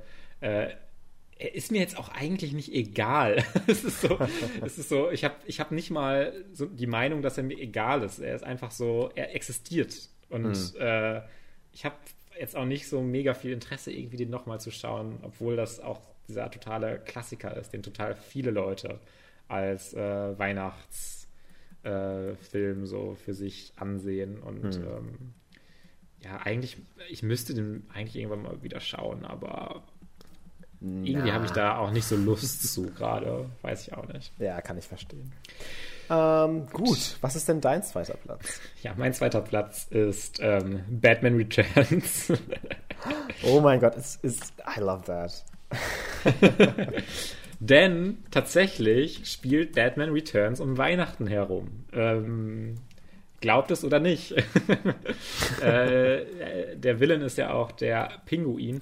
Und Oh, ich liebe den Film. Der erste Batman-Film, der erste Burton-Batman-Film, einfach nur Batman, ist definitiv für mich ein besserer Film. Aber Batman Returns ist halt so ridiculous teilweise mit dieser Pinguin-Armee. Literally ist es nicht irgendwie, dass das jetzt die Handlanger von Pinguinen sind, die sich die Pinguin-Armee nennt, sondern es sind einfach Pinguine, die New York angreifen. Äh, Gotham meine ich. Und ähm, es, ist, es ist einfach so ein schöner Film, der halt so Tim Burton typisch diese Ästhetik auch, diese tolle hat, dieses düstere mit diesem weihnachtlichen auch dann äh, so verbunden, die ich total liebe, diese Ästhetik. Und ähm, ja, Batman Returns hat auch so viele tolle Performances. Das ist so ein äh, fantastischer Film. Ich liebe den Film. Das ist so ein Guilty Pleasure-Film fast schon für mich. Also, Ja, ein bisschen Guilty Pleasure ist es schon. Ich fühle mich immer so, ah, ist das jetzt auch nicht so gut wie der erste Teil, aber Also es er macht halt sehr viel movie. Spaß. Und äh, hat einfach so viele gute Figuren, die auch so gut funktionieren im Kontext dieser Story. Und allein die Origin-Story des Pinguins ist so fantastisch, dass er quasi irgendwie als Kind in dieses, diesen Fluss geworfen wird und dann von Pinguinen aufgezogen wird. It's fantastic. Ja, ja. Auch äh, Danny DeVito als Pinguin ist halt so ein gute It's a Casting revelation. Choice. Aber auch Michelle Pfeiffer gut. als Catwoman ist so fantastisch, wie sie dann runterfällt Ja. und dann von den Katzen da irgendwie angeleckt wird. Und jetzt ist sie Catwoman. Es ist halt einfach so ridiculous, aber es funktioniert halt komischerweise so gut im Film. Ja. Und I, I uh, bow down to you for this choice. Äh, sehr, sehr gut. Habe ich gar nicht dran gedacht. Ja, äh, ich finde ihn aber auch wirklich äh, toll, auch wenn er dann halt so goofy ist und sowas. Aber das zu Weihnachten brauche ich dann auch nicht so, nicht immer so diese bierernsten äh, Sachen, wo dann irgendwie der Joker sagt, ah, ich springe jetzt diese ganzen Geiseln in die Luft, du musst dich für welche entscheiden, sondern da kann ich mal so ein Batman's, Batman Returns, äh, Batmans Rückkehr heißt er im Deutschen, deswegen war ich gerade so verwirrt mit den S, Batman's Returns. äh, Batman Return, das wäre doch auch mal gut. Paralleluniversum Return. Batmans. Batman, nicht Mans. Der kommt Mans bestimmt auch noch Eingedeutschten. Der kommt auch noch in Spider-Man 3 vor. Ja, genau. Ähm, ja, ich glaube, wir brauchen gar nicht weiter darüber reden. Super Nee. schöner Film. Äh, Ja. Was ist dein Platz 1, Felix? Mein Platz 1 ist The Grinch. Äh, Ja, das habe ich mir schon gedacht. Den habe ich auch nicht mit reingenommen, weil ich mir so sicher war, dass du den nimmst. Ja, hundertprozentig. Also natürlich auch bitte der Original Grinch mit Jim Carrey. Äh, ich meine nicht, Nicht den der neue animierte? nicht den 2018er Film. Äh, zu dem sage ich gleich noch ein Wort. Ähm, äh, muss ich dazu was sagen? The Grinch, I mean, it's so good. Ja, Also allein schon diese, der, der, der, das Voice-Over von Anthony Hopkins äh, mit diesen Dr. Seuss Rhymes ist schon so grandios geil. Ähm, äh, und dann auch Jim Carreys Performance funktioniert so krass, super gut. Und wie er dann halt einfach so eine Mut ist die ganze Zeit und einfach auch äh, so gerechtfertigterweise Leute online ihn auch verteidigen. Warum ist er denn jetzt der Villain? Er wurde halt aus seiner Stadt rausgemobbt von allen. Niemand mag ihn mehr und deswegen gibt er halt keinen Effort mehr. Warum sollte er, Leute? Er wurde als Kind rausgemobbt aus dieser fucking Stadt. Und äh, dass er dann allen hinterher sogar vergibt und nicht andersrum. Nicht, dass sie ihm vergeben, nein, andersrum. Er vergibt denen. Leute, he's the hero. Und, Alter, es ist, ach, da könnte ich mich stundenlang drüber äh, ergötzen, äh, wie, wie fantastisch dieser Film ist. Und äh, alleine the, Produ the Production Design von Whoville und von seiner, seiner äh, Cave ist auch so toll und, und so. Äh, all, der ganze Film ist so intimately beautiful und mit so ganz viel Herz eben kreiert. Und das gefällt mir auch super gut. Und der Hund ist so süß. Und ach, alles total toll. Ach, ich, ich kann, kann da gar nichts Schlechtes zu sagen. The Grinch ist ja ich super. mag den auch sehr gerne, auch der Grinch. Äh, der, ist, der existiert auch nicht, nicht nur so für mich, sondern den mag ich auch super, super gerne. Sehr Ist ein schön. toller Film, ja. Auch wieder Jim Carrey, der scheint bei diesen Weihnachtsfilmen wohl bei uns äh, sehr gut zu funktionieren. ähm, aber er hat halt auch so eine, so eine Range, die das Ja. ermöglicht, wo er halt Ja. auf der einen Seite dann total trottelig und albern ist, aber dann so ab und zu auch mal so echte Emotionen durchkommen. Mm, ja. Ja, äh, mein Platz 1, ich, ich glaube, du würdest meine, meinen Platz 3 und meinen Platz 2 mehr sehen als mein Platz 1, aber es ist trotzdem für mich der Platz 1. Okay. äh, ich habe überlegt, ob ich ihn mit reinnehme, weil ich habe ja schon einen Tim Burton-Film und hier sind ja Mhm. ah, okay. und in ja. diesem Film sind auch Ja, Tim. Burton Einflüsse auf jeden Fall mit drin, Äh, äh, auch wenn er nicht der Regisseur von dem Film war. Äh, und zwar A Nightmare Before Christmas. Ja, ja, es, es tut mir leid. Ich liebe diesen Film einfach sehr. Äh, ich weiß, dass du den jetzt nicht so total feierst, auch wenn du den jetzt nicht schlecht findest. ja, ich, genau. Ähm, aber diese tollen Songs, diese Stop-Motion, diese Geschichte mit äh, Dex Skellington, der dann Weihnachten entdeckt und äh, das irgendwie den Leuten vermitteln möchte und sowas, funktioniert bei mir so gut und es gibt mir einfach so ein wohliges Gefühl. Und man kann ihn sowohl an Halloween als auch an Weihnachten gucken, was ein super großer Bonus ist. und ähm, ja, ich glaube, mehr möcht, muss ich dazu auch gar nicht sagen. Das ist jetzt auch kein, äh, kein kontroverser Pick, glaube ich. Äh, den lieben ja auch sehr viele Leute und meiner Meinung nach sehr zu Recht, weil ich ihn auch sehr, sehr liebe und mir der sehr viel gibt, einfach so in eine Decke einmurmeln und äh, A Nightmare Before Christmas gucken, dann bin ich eigentlich glücklich. Das ist doch schön. Ja, so geht's mir mit, mit äh, vielen Weihnachtsfilmen auch einfach. Ich habe letztens auch, äh, on that note, da will ich gleich gar nicht drüber reden eigentlich, aber äh, so dieses Gefühl mit diesem Einmurmeln, einfach irgendwas gucken, äh, hatte ich dann zum Beispiel auch letztens mit irgendwie äh, The, The Santa Claus, aber hier mit E, also die Santa-Klausel quasi dieser Film mit, äh, mit Tim Allen, den ich als Kind auch irgendwie so oft geguckt habe und It's not good. It doesn't hold up. Aber trotzdem so dieses wohlige Weihnachts. Ach so, ja, ja. Ähm, ist einfach irgendwie auch schön. In der Decke gekuschelt, einfach irgendwelche Weihnachtssachen gucken und dabei irgendwie Cookies essen oder so. Ja, ja. Ja, das ist doch gut. Ja, ja. Merry Christmas, everybody. Merry Ähm, Christmas, ja. Let's move on, I guess, to our open round. Äh, die offene Let's Runde. move on to our open round. Wenn, wenn du schon Englisch sagst, dann musst du die Stimme ein bisschen verstellen, Felix. Okay. Okay. Come to Daddy.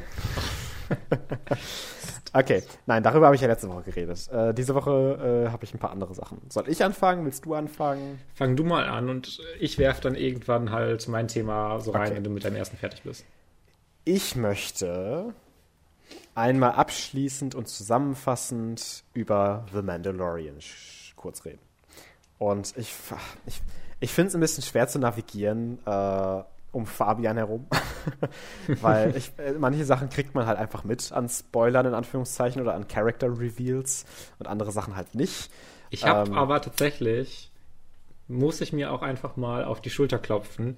Ich habe noch gar nichts, außer, also ich habe mitbekommen, dass das Finale irgendwie so alle aufgeregt waren und alle das so mega geil fanden. Ja aber ich habe nichts mitbekommen, was da inhaltlich passiert oder irgendwelche Storylines, okay. Charaktere, keine Ahnung. Ich habe nichts ja. mitbekommen davon.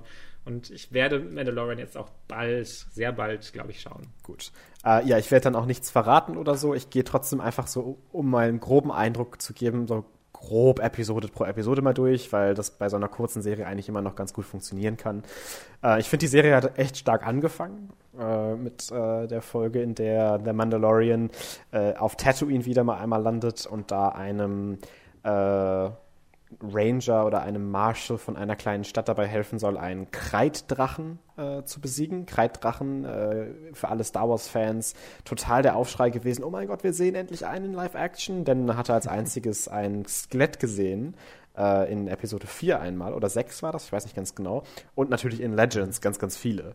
Aber äh, noch nie in Live-Action und das war mega krass gemacht und ich weiß auch nicht, was es war, aber das CGI war noch besser als in Season 1 und tatsächlich einfach Movie-Level gut. Vielleicht sogar ein bisschen besser manchmal. äh, was mich so total über, überwältigt hat schon, dass es so gut gemacht ist, tatsächlich einfach technisch. Ähm, mhm. Was mich dann, mich dann auch direkt wieder zurückgeholt hat in die Serie. Aber, und das ist vielleicht auch einfach direkt zu sagen, I, I really love or like The Mandalorian. Aber das kann man direkt schon jetzt am Anfang sagen ist es auch so eine gute Show oder so eine grandiose Show, in Anführungszeichen, äh, wie alle Star Wars-Fans behaupten. Und da werde ich mich jetzt ein bisschen durch die Episoden durcharbeiten und vielleicht so ein bisschen auch nochmal den Wind aus den Segeln nehmen, so leid es mir dann auch doch tut irgendwie, ähm, von dem Hype gerade, dass The Mandalorian viele, viele, viele Probleme hat.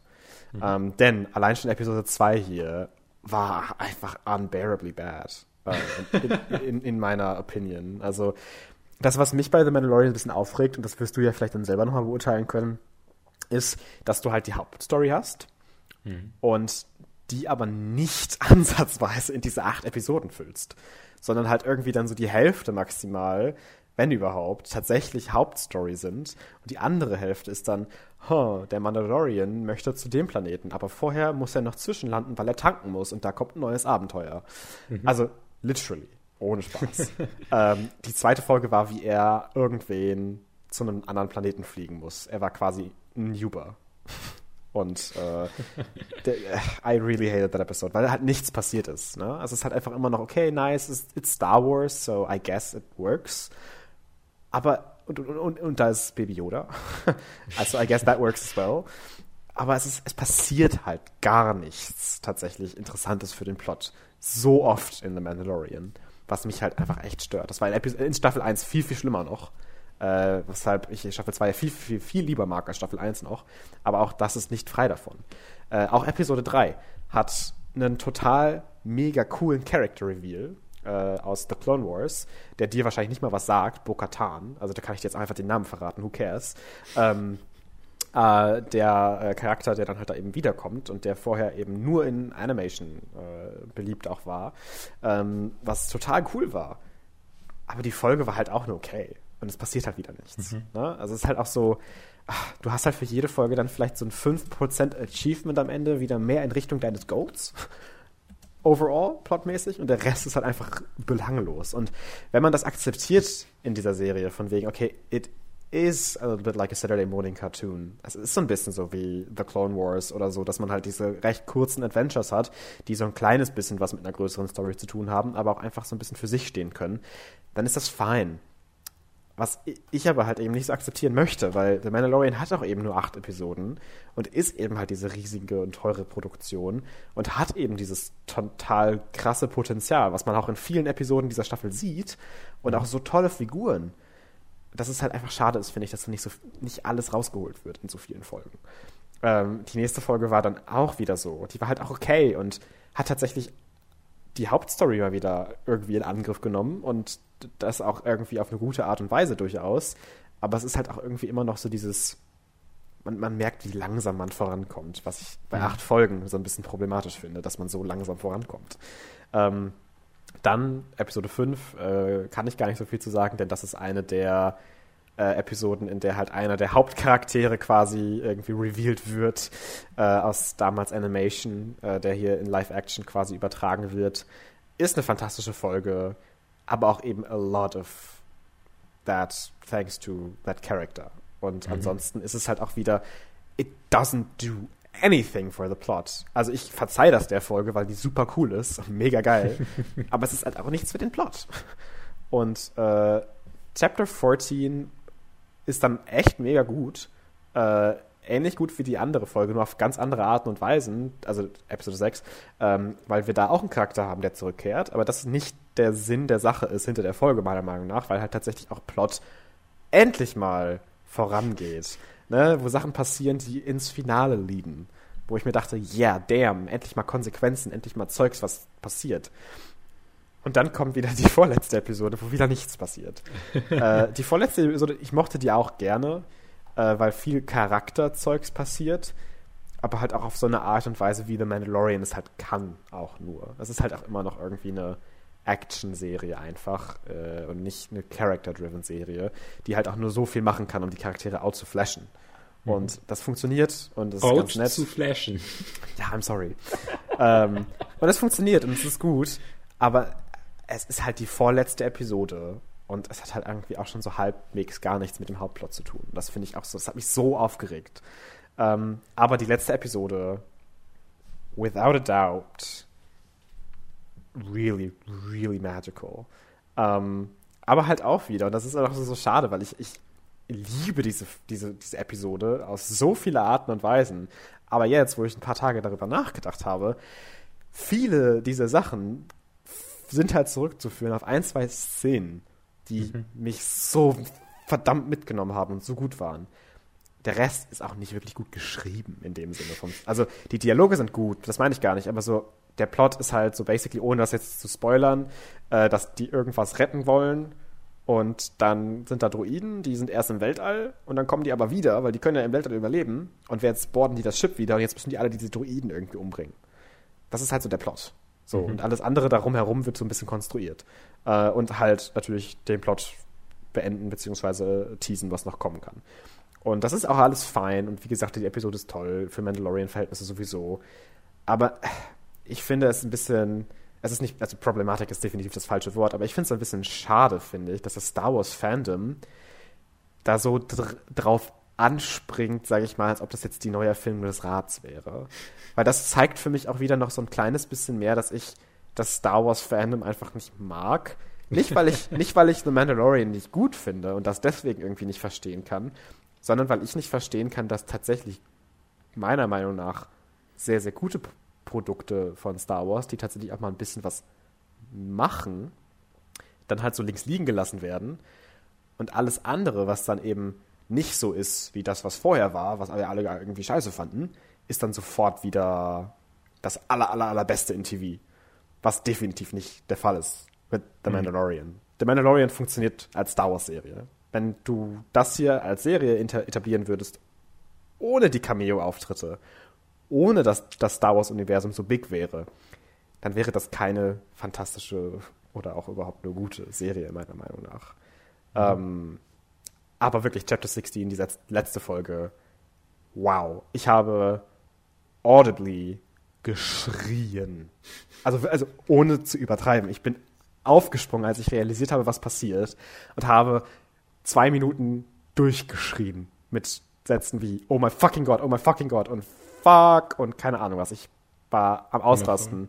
Und danach habe ich geweint. Ganz, ganz doll, weil Sachen passieren, die tatsächlich auch einfach gut aufgebaut wurden über diese Season. Ähm, mit den Charakteren. Äh, das hat mir alles sehr, sehr gut gefallen. Aber trotzdem, ich möchte nochmal einmal betonen, so, so viel ich The Mandalorian auch mag und schätze und toll finde, es ist halt auch einfach nicht unbedingt gut geschrieben. äh, um das einfach nochmal gesagt zu haben, vielleicht am Ende. Okay. Ja, äh, ich musste gerade, wo du drüber geredet hast, dass der Plot nicht vorankommt, musste ich mal wieder an Star Trek Discovery denken, wo ich ja jetzt auch gerade aktuell noch jede Woche eigentlich so ziemlich dabei bin oder das zumindest schaue. Hm.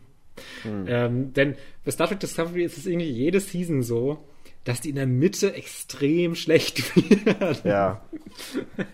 Und das ist auch in der dritten Season so ein bisschen eingetroffen, dass es gerade hm. sehr, sehr dass der Plot so nicht vorankommt und das alles sehr irrelevant ist. Man ja. sich so denkt, oh, mach doch jetzt mal irgendwas. Und ich schätze mal, dass es dann wieder gegen Ende etwas mhm. besser wird, aber äh, mhm. das krasse, also das krasse politische und diplomatische, mhm. die Aufgaben, die die Star Trek Crews ja eigentlich oft immer hatten in den alten mhm. Serien, das kommt ja in Discovery sowieso schon nicht rüber. Aber wenn dann noch diese etwas actionlastiger, mit mehr Pathos mhm. und Emotionen und alle weinen die ganze Zeit gefühlt. äh, wenn das auch noch einfach schlecht ist, also ja. da kann ich den Star Trek-Fans auch überhaupt nicht böse sein, dass die das alles scheiße finden, weil also gut ist das auch nicht. Mm, ja. Und also auch, auch, auch die ersten Folgen der dritten Staffel waren ja jetzt auch nicht fantastisch, aber ich fand sie zumindest mm. unterhaltsam, weil sie so ein gewisses Pacing und Schauwerte und sowas hatten, mm. aber ja. Oh boy, ich bin mal gespannt, wo sie jetzt hingehen mit den letzten drei, Definitiv. vier Folgen. Ähm, was bei The Mandalorians auch noch war, am Ende der letzten Folge gab es eine Post-Credit-Scene, die eine neue Serie ankündigt. Ja. Ich weiß nicht, ob du diese neue Serie mitbekommen hast, die auch kommen nicht, wird. Nein. Ähm, ich weiß nicht, also can I talk about that? Weil es hat nichts mit der Episode zu tun. Äh, es ist einfach nur der Ankündigung vom neuen Projekt. Und ich weiß ja nicht, wann du The Mandalorian guckst, aber äh, ja, kannst ruhig sagen. Okay, okay, denn es, es wird eine Boba Fett-Serie geben. Ähm, The Book of Boba Fett, coming December 2021, äh, mit einer sehr, sehr coolen und badass Post-Credit-Scene. Aber, und das ist so ein bisschen das, was mich so ein bisschen frustriert. Äh, ich habe ja irgendwie schon mal gesagt, dass ich durch, äh, dass, dass ich irgendwelche äh, Artikel und YouTuber und keine Ahnung was, denen ich immer folge und, und, und auch deren Content irgendwie immer schätze und auch deren Scoops und deren Leaks meistens sich als true herausstellen, ähm, ja auch gesagt haben, dass es definitiv Production Issues gab äh, diese Season, dass äh, ähm, hier Dings, der Schauspieler von The Mandalorian, äh, Pedro Pascal, ja. äh, wo das Set verlassen hat, weil er halt so ein paar äh, Creative Issues hatte mit dem Way, dass er zum Beispiel halt auch nie seinen Helm mit abnehmen kann und solche Sachen, was für einen Schauspieler natürlich understandably nicht so geil ist. Ähm, und es ist halt einfach generell, ich weiß nicht in welchem Extent, durchaus Probleme gab. Äh, ob das jetzt tatsächlich was Großes ist, dass irgendwie Production geändert werden musste, glaube ich jetzt nicht. Das merkt man zumindest in Folgen auch nicht an oder so. Aber es wurde halt auch irgendwie gesagt von dieser Source, dass dieser Issue nicht resolved ist. Was mich dann so aufregt, ist, dass alle auf diese Source, und es ist halt eine sie, äh, die das immer macht, und es, es, gibt halt meiner Meinung nach auch wenig weibliche äh, Filmjournalisten und, und Film-YouTuber äh, und sowas, oder zumindest große, sage ich jetzt mhm. mal. Sie wird sofort gehatet, sofort, äh, das denkt man sich doch alles nur aus und wieso und guck doch mal die Folgen, da hat man das doch nicht von mitbekommen. Äh, und die ganzen Leute, die sagen doch auch, dass da nichts war. Pedro Pascal meinte doch, ach, man muss ja nicht immer glauben, was man liest. Wo ich mir dann auch so denke, hallo? Was soll er denn sagen? So, what I hate the, the fuck? Show. I hate He's the show. Please pay me more. Shit. Und keine Ahnung. Ähm, what the fuck? Und dann denke ich mir auch so an so Sachen zurück wie zum Beispiel äh, Star Wars, wo jetzt ja auch äh, John Boyega so gesagt hat, wie scheiße er das alles da fand und wie das gehandelt wurde. Sehr oder professionell. Ja, oder, oder auch äh, Justice League, äh, wie viel da jetzt revealed wurde, was da äh, nicht unbedingt direkt ersichtlich war, was das für eine fucking problematic Production war. Und äh, das meine ich ja gar nicht, dass es so auf so einem Level jetzt bei The Mandalorian irgendwie sein soll. Das hat auch nie jemand behauptet. Ähm, aber dass halt dann direkt diese YouTuberin so mega angegriffen wird. Warte mal, kurz, kurz wo du gerade Justice League erwähnt hast, der neue äh, Snyder Cut. Ja. Ähm, hast du, hast du diese, du hast so sicherlich die Armor von diesem neuen Bösewicht gesehen, ja. die redesignte. Aber das war so gut, weil es gab ganz viele Zusammenschnitte, dass das irgendwie, äh, wo das auf äh, so eine Grafikkartenverpackung drauf geshoppt wurde. Weil das erinnert halt sehr an solche äh, an solche Werbematerialien, wo die irgendwie damit angeben, wie krass jetzt hier diese Figuren aussehen. Und er sieht auch so vom Design her nicht so aus, als ob er jetzt für unbedingt von krassen Leuten, die irgendwie so ein krasses Design im Kopf hatten, äh, entworfen wurde, sondern wirklich halt für so einen Werbespot so ein bisschen. Ja. Wo einfach gesagt wurde, ja, wir machen hier mega viele Details dran und dann sieht er geil aus. Aber der sieht so ein bisschen ridiculous aus. Ja, das fand ich auch. Äh, können auch gerne nochmal an anderer Stelle über den Snyder Cut reden. Ähm, Nein, aber was, was mich halt dann so aufgeregt hat, ist, dass halt alles oder so viele dann auch so gehatet haben, oh ja, sie kriegt ja sowieso nie irgendwas richtig, was auch einfach nicht stimmt. Es sind einfach so viele Scoops von ihr sind auch einfach richtig, aber das ist ja auch egal, das kann ja jeder irgendwie denken, wie er will. Man muss die ja nicht gucken oder so. Aber das halt dann einfach mit dieser Argumentation, hä, in den Episoden hat man davon ja gar nichts gesehen. Und hä, die Production-Leute sagen doch, alles ist fein. Ähm, wo ich mir denke, es gibt so viele Beispiele und auch generell im Entertainment-Business, du würdest doch einfach nicht direkt merken, dass irgendwas hinter den Kulissen nicht so gut läuft. Like, ähm, das hat mich so aufgeregt. Und jetzt ist angekündigt, dass diese Book of Boba Fett-Serie im Dezember 2021 startet. Was soll angeblich auch im Dezember 21 starten? Die dritte Staffel The Mandalorian. Mhm. Und wie gesagt, dieser Issue soll angeblich noch nicht ganz resolved sein. Weswegen das doch einfach der perfekte Indikator dafür ist, meiner Meinung nach. Okay, wir haben diese Boba Fett-Serie, das wird eine Miniserie, die ist einmal ein One and Done, so ungefähr. Äh, und äh, wenn alles super läuft, dann setzen wir The Mandalorian direkt dahinter. Und wenn nicht, dann haben wir wenigstens was im Dezember 2021. Ähm, was einfach so halbwegs obvious auf mich wirkt. Du würdest doch auf eine normale Release-Schedule nicht zwei Serien über zwei Mandalorianer in dem gleichen Monat releasen. Das ist ein sehr merkwürdiger Move auf jeden Fall. Eben. Wenn Deswegen, sie keins von beiden jetzt noch, noch verschieben oder sowas. Eben. Kann ja auch Und, durchaus passieren. Äh, ja, es kann passieren, aber ich meine, vor einer Woche war Disney Expo, wo gesagt wurde, Mandalorian kommt im Dezember zurück. Und jetzt kam die Folge, wo released, gesagt wurde, im Dezember kommt Boba Fett. Ähm, ja. Und das pointet für mich ja dann auch noch so ein kleines bisschen mehr, ob das jetzt da wirklich was mit zu tun hat oder nicht jedem, keine Ahnung, kann ich nicht sagen, aber in diese Direction, dass da tatsächlich was dran ist, dass an, hinter den Kulissen halt einfach so ein paar Probleme waren. Aber jetzt haben wieder alle irgendwie das so getwistet von wegen, ja, aber ich habe jetzt hier mal irgendwen gefragt, der da mal geschnitten hat oder irgendwie so einer der, der Executive Producer hat ja gesagt, nein, nein, Pedro Pascal kommt zurück, das läuft alles, das ist alles super. Die ist, die ist Bullshit, die ist richtig scheiße, die ist voll die Bitch.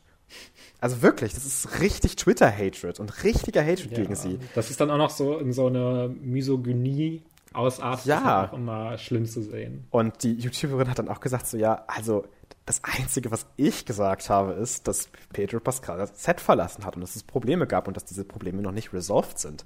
Ich habe nie gesagt, dass die Episoden neu geshootet werden müssen. Ich habe nie gesagt, dass irgendwie die, die, die Serie gecancelt wird deswegen. Aber schaut euch doch mal die fucking Release-Schedule an. Das ist doch irgendwie obvious, dass das vielleicht nicht so 100% normal ist zumindest. Und äh, das, das ärgert mich sehr persönlich als ja auch Unterstützer und, und, und, und Fan so mehr oder weniger von dieser Persönlichkeit, dass das halt so getwistet und ja, wie, wie du schon sagst, diese Misogyny, Misogyny irgendwie dann fast schon geht, dass das irgendwie mega der Hate dann darauf followt. Vor allem generell ja auch von anderen Journalisten, äh, die das halt einfach dann covern. Ich, ich habe das, das Gefühl, dass Star Wars echt schon so ein bisschen auch manchmal von den Journalisten protected wird, weil du siehst halt wenig krass negative Headlines über irgendwelche Star Wars Productions aber halt voll viel über alles andere. Aber Star Wars ist auf irgendeine Art und Weise, wenn nicht gerade die tatsächlichen Schauspieler obvious darüber irgendwie sich aussprechen, ist oft irgendwo, wenn du die Takes dir einfach auf eine langfristige Basis anguckst, immer in einem etwas positive Spin reported. Und mhm. irgendwie immer the benefit of the doubt. Was ich so ein bisschen ärgerlich finde, dass dann halt Leute, die dann eben nicht den benefit of the doubt geben, sondern tatsächlich einfach auch das sagen, was deren Sources denen sagen, ist ja nicht so, dass sie sich irgendwas ausdenkt, ähm, dass das dann sofort irgendwie so angegriffen wird. Ja. Naja, sorry, das äh, dauerte jetzt länger, als ich wollte, aber äh, es hatte mich sehr aufgeregt. Ja, nee, ist ja okay. Ähm, wir machen einfach mal einen Hardcut. Ja. Felix. Wie stehst du zu X-Men The Last Stand? oh boy. Um, I mean, I I get the criticism. Ja. A hundred percent. Und ich finde den Film auch conventionally gesehen jetzt nicht gut. Ja. Aber ich gucke ihn sehr gerne. Ja, okay. Weil so ist es auch sehr ähnlich bei mir. Ich habe den jetzt letztens nochmal geguckt, weil ich nochmal ein bisschen in die X-Men-Filme gerade reinkommen möchte und demnächst auch dann äh, tatsächlich das erste Mal die Filme ab Days of Future Past sehe. Mhm. Die habe ich alle noch nicht gesehen, die neuen. Anscheinend wenn man dem Internet Glauben schenkt, scheint sich ja auch nur Days of Future Past davon zu lohnen. Aber äh, trotzdem. Ja, äh, ich hatte auch tatsächlich als ich den jetzt letztens nochmal gesehen habe, The Last Stand, sehr, sehr unterhaltsam, weil er halt auch einfach so krass viel Camp hat und so lustig mhm. ist. Und das sind ja dann zum einen solche Szenen wie I'm the Juggernaut, bitch! die natürlich dann äh, einfach schon witzig in der Originalversion sind. Und dann kommt noch die deutsche Synchronisation, die da drauf kommt. Und dann irgendwie Beast dann in dem äh, Jet steht und dann gerade über so eine Schlacht drüber guckt und sagt, richtig, richtig äh, pathetisch und krass, ach du grüne Neune. und das ah. fügt dem allen halt einfach sehr viel hinzu und ist halt sehr, sehr campy und over the top und äh, schön irgendwie anzusehen. Äh, hat auf jeden Fall totale Plot-Probleme. Ist alles sehr mhm. gerusht und sehr, sehr. It's two movies in one, basically. Ja, und auch diese ganze, die, die Storyline um Jean drumherum ja. ist so unausgereift und so. Ähm, ich, ich, kann mich noch an diese Szene erinnern, wo äh, sie dann mit Cyclops zu einem See fliegt ja. und dann Cyclops, also dann irgendwas passiert und dann wird weggekattet zum anderen Storyline und dann ist Cyclops einfach tot. Also ich habe das irgendwie so, ich hatte das in dieser Sekunde gar nicht so gecheckt, dass Cyclops einfach jetzt tot ist. Es war einfach so unceremonial, finde ich. Ja, naja, es, es geht. Sie küssen sich ja und dann dann gibt es so eine Aura an Cyclops und dann wird weggeklattet. Ja, aber es war so, so, so, am, so am Anfang des Films so relatively. Das war so nicht mal ja, climactic bisschen, oder nicht mal, im, nicht mal im Turning Point oder sowas. Es war einfach so da, da, da buried irgendwie im, im, Film. Ja, das ist alles sehr, sehr all over the place vom Plot her. Aber ich ja. hatte trotzdem relativ viel Spaß damit. Und dann habe ich äh, nochmal X-Men First Class geguckt und das ist ja echt eigentlich ein ziemlich guter X-Men-Film. Den habe ich tatsächlich noch gar nicht gesehen. First Class hast du noch nicht gesehen? Nee. Oh, da, äh, das würde ich dir mal ans Herz legen. Das ist definitiv einer, der sich sehr lohnt, finde okay, ich. Ähm, ja. Der verbindet ja so ein bisschen, äh, mhm. Also ist ja ein Prequel, das wirst du ja auch wissen. Das ist der, ähm, der neue Cast quasi dann, ne? Genau, und mit dem neuen Cast wo dann. Ich, ja, ich mag den neuen Cast, aber halt irgendwie so ex, äh, considerably less als den Original. Also wirklich ja, considerably. Kann ich auch nachvollziehen. Und äh, ich, deswegen hat mich das nie gereizt, weil ich dann halt auch schon bei Days of Future Past mir dachte, oh, don't cut away, ich möchte die Alten sehen. ähm, von daher. Aber äh, ich werde mir den bestimmt auch nochmal irgendwann anschauen, so ist es nicht, aber äh, ja. bis jetzt noch nicht so wirklich viel. Nee, da, aber ich finde Spannung. auch wirklich, dass das einfach ein schöner Superheldenfilm ist, der dann diese ganze Mutanten-Thematik mhm. durchaus clever mit äh, der Kuba-Krise verbindet. Ja. Es wirkt jetzt vielleicht erstmal ein bisschen weit hergeholt oder äh, ridiculous, aber ich finde es eigentlich ganz schön verbunden und thematisch aufgezogen. Ähm, und wie sich dann diese ganzen, diese ganze Gruppendynamik zwischen den X-Men entwickelt mhm. und wie da Charaktere halt dann entstehen und sowas, mhm. finde ich äh, sehr, sehr interessant umgesetzt und äh, ja, war halt so dieser, also die ersten beiden X-Men-Filme, die sind halt auch cool, aber die sind immer noch so ein bisschen viel campy auch noch, wenn man die heute mhm. guckt. Ja. Und ich finde, First Class war so auch so der erste Schritt, dass es dann wirklich man das ernst nimmt. Natürlich sind noch ein paar Gags drin, aber es ist jetzt nicht so, dass man sich denkt, oh, das ist jetzt ein bisschen campy, weil es wirkt mhm. so ein bisschen, ja, nicht billig gemacht. Billig waren die ja eigentlich nie, aber ähm, es wirkt nicht so ganz, dass es sich ernst nimmt. Ja. Und First Class war da, finde ich, so der erste Schritt, dass man sich dachte, oh, ja, die X-Men können ja auch eigentlich ziemlich cool und äh, interessante Charaktergeschichten erzählen. Äh, also ich meine, Magneto war sowieso schon auch in den Originalfilmen ein cooler Bösewicht und sowas, aber ah, oh ja. Äh, ja, ich bin auch eigentlich mit äh, Michael Fassbinder eigentlich ganz ganz okay. Michael, Michael Fassbender ist der Beste des neuen Casts. ja, okay. Gut, dass ich dann ausgerechnet auch den anspreche. Ja, weil ich finde zum Beispiel James McAvoy passt gar nicht, meiner Meinung ja, nach. Das kann ich finde ich ganz schrecklich. Ich, mag, also nichts gegen James McAvoy, nice Dude und so, aber ich, ich sehe ihn generell nicht so gerne. Ist nicht so mein Schauspieler. Ja. Ähm, und ich finde ja auch Jennifer Lawrence nicht so toll. Ja, genau. Das sind auch die beiden, die mir am meisten so wo ich mir am meisten denke, ja, mhm. muss jetzt auch für mich nicht so sein. Aber ich finde es dann okay. Sie greifen mich dann zu wenig während des Films aktiv an, äh, dass ich das auch okay fand, weil sie kriegen halt auch ganz schöne Charakter-Arcs einfach gezeichnet und ja. äh, das hat mir dann ganz gut gefallen. Und äh, nice. Ja, der Film weiß auch ganz gut, dass der Zuschauer schon weiß, wo einige Charaktere drauf hinzulaufen müssen. Mhm. wenn du den nochmal guckst. Äh, das möchte ich jetzt dann nicht so konkret ja. sagen, aber ähm, der weiß schon, dass der Zuschauer eine gewisse Erwartungshaltung hat, was mit diesen Charakteren teilweise passieren muss, damit mhm. sie dann an den Punkt ankommen, an dem sie dann in äh, dem ersten X-Men-Film theoretisch sind, wobei dann ja auch dieser ganze, die Timeline aufgesplittet wird und sowas. äh, dazu kommen wir dann später. Ich lese auch gerade tatsächlich, ähm, bin jetzt so halb durch, ich lese tatsächlich gerade die Dark Phoenix Saga als Comic. Ach so. Ähm, hatte ich einfach zu Hause sowieso noch rumstehen und war jetzt mal interessiert, das zu lesen, bevor ich dann zu der Neuverfilmung der Dark Phoenix Saga komme. Ich glaube, das wird mich dann vielleicht noch mehr angreifen einfach, äh, weil der Film soll ja sowieso schon echt nicht gut sein. ja, ja, das habe ich auch gehört. Und äh, ich bin aber mal gespannt und äh, werde den Comic dann jetzt auch mal fertig lesen. Äh, was ich, ja, ich kann, gerade wenn man wahrscheinlich auch ein Comic-Fan ist und da die Charakterzüge äh, und sowas interessant findet und die Entwicklung und mhm. wie das alles passiert und was es wirklich für eine Bedeutung für den X-Men-Kosmos hat, kann ich, glaube ich, am meisten auch noch verstehen, warum man The Last Stand einfach so gar nicht abhaben kann. Ähm, es ist auch okay, wenn man den nicht mag, auch wegen seiner Campiness, weil er halt einfach so blöd manchmal ist.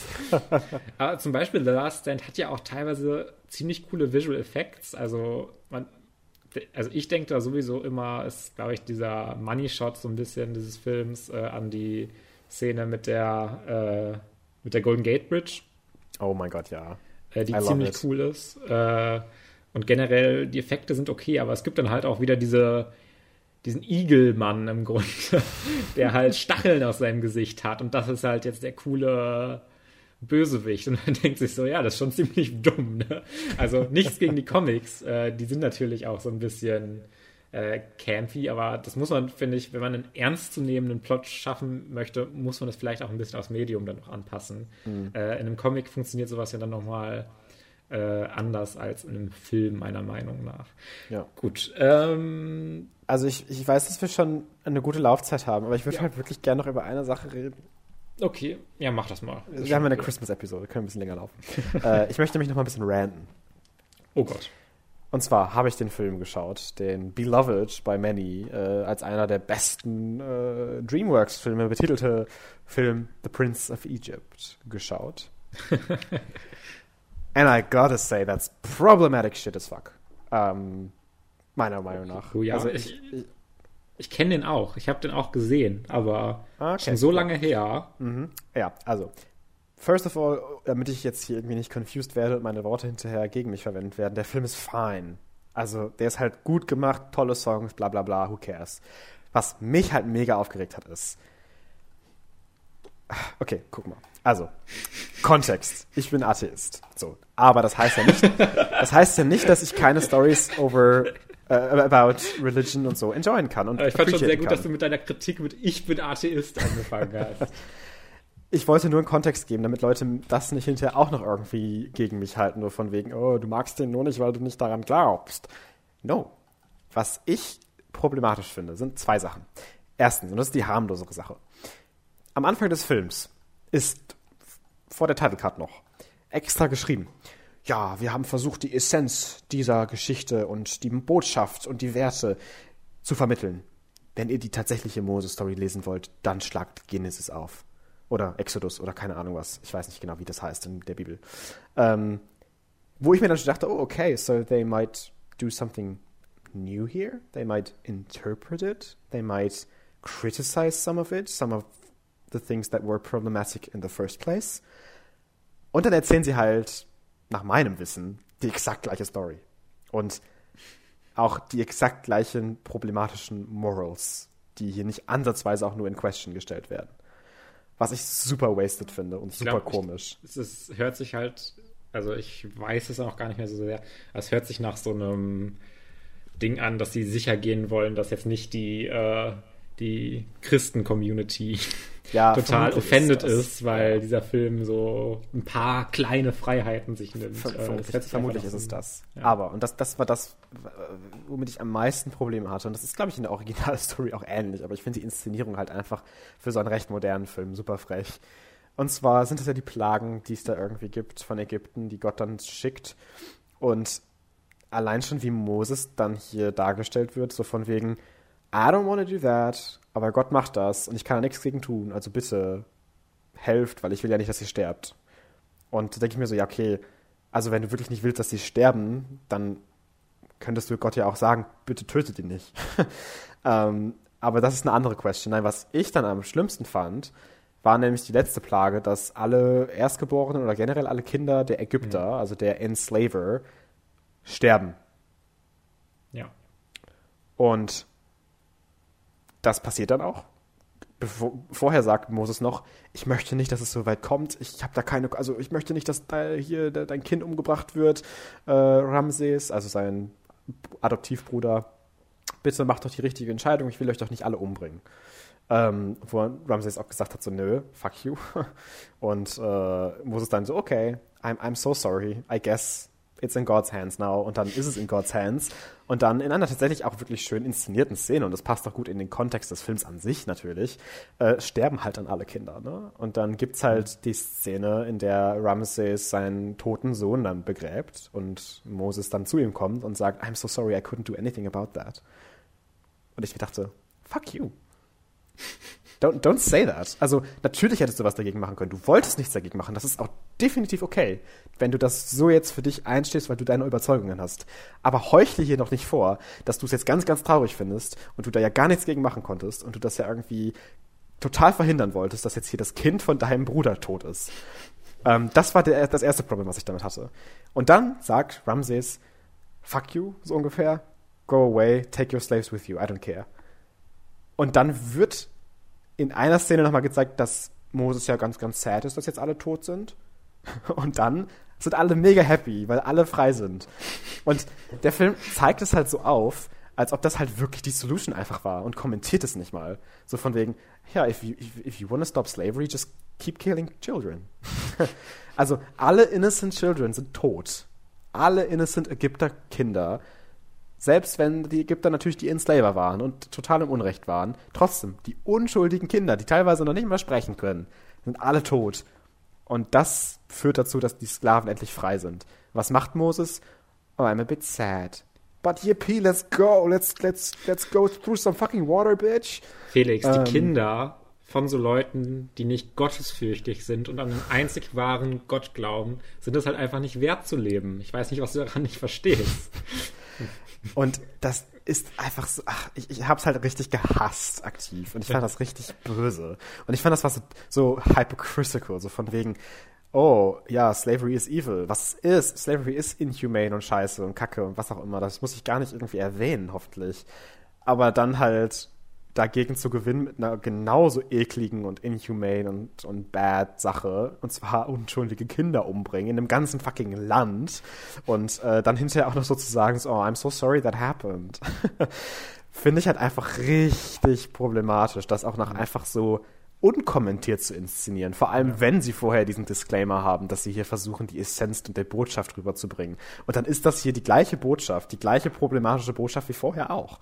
Und es wird nicht einmal irgendwie in Relation gesetzt, so wie ich das irgendwie gesehen habe. Und das fand ich halt richtig kacke. Dass halt das so, it, it just happens and it drives the plot forward. Mhm. Und das ist der, der Purpose der ganzen Sache. Und das fand ich halt richtig, richtig kacke. Äh, von daher Prince of Egypt, not my kind of movie. Und ich verstehe nicht, wie viel, wie, ich verstehe halt auch total, wenn Leute sagen, ah, das ist voll der schöne Film, voll der gute Film, okay. Aber ich könnte halt nicht aktiv irgendwie aufhören, gegen irgendwen zu argumentieren, der mir jetzt sagt, oh, Prince of Egypt is my favorite movie of all time, I love it so much, it's perfect. Weil ich halt dann sowas einfach abbringen müsste. Und wenn Leute das dann trotzdem irgendwie einfach okay finden, dann I guess that's that aber das finde ich irgendwie trotzdem nicht okay, weil es ist irgendwie so. Ich weiß, es ist halt nur ein Film, aber ich finde es halt trotzdem mega problematisch, dass es so inszeniert wird und, und einfach so als, als the given fact dargestellt wird. Ja, so wie du das erzählst, würde ich auch, würde ich auch sagen, dass man das nochmal als Film ein bisschen einordnen müsste, weil man kann ja durchaus dann mit diesem biblischen Material auch einfach ein bisschen was machen und ein bisschen sagen, hey, diese Bibel, die Moral, die mhm.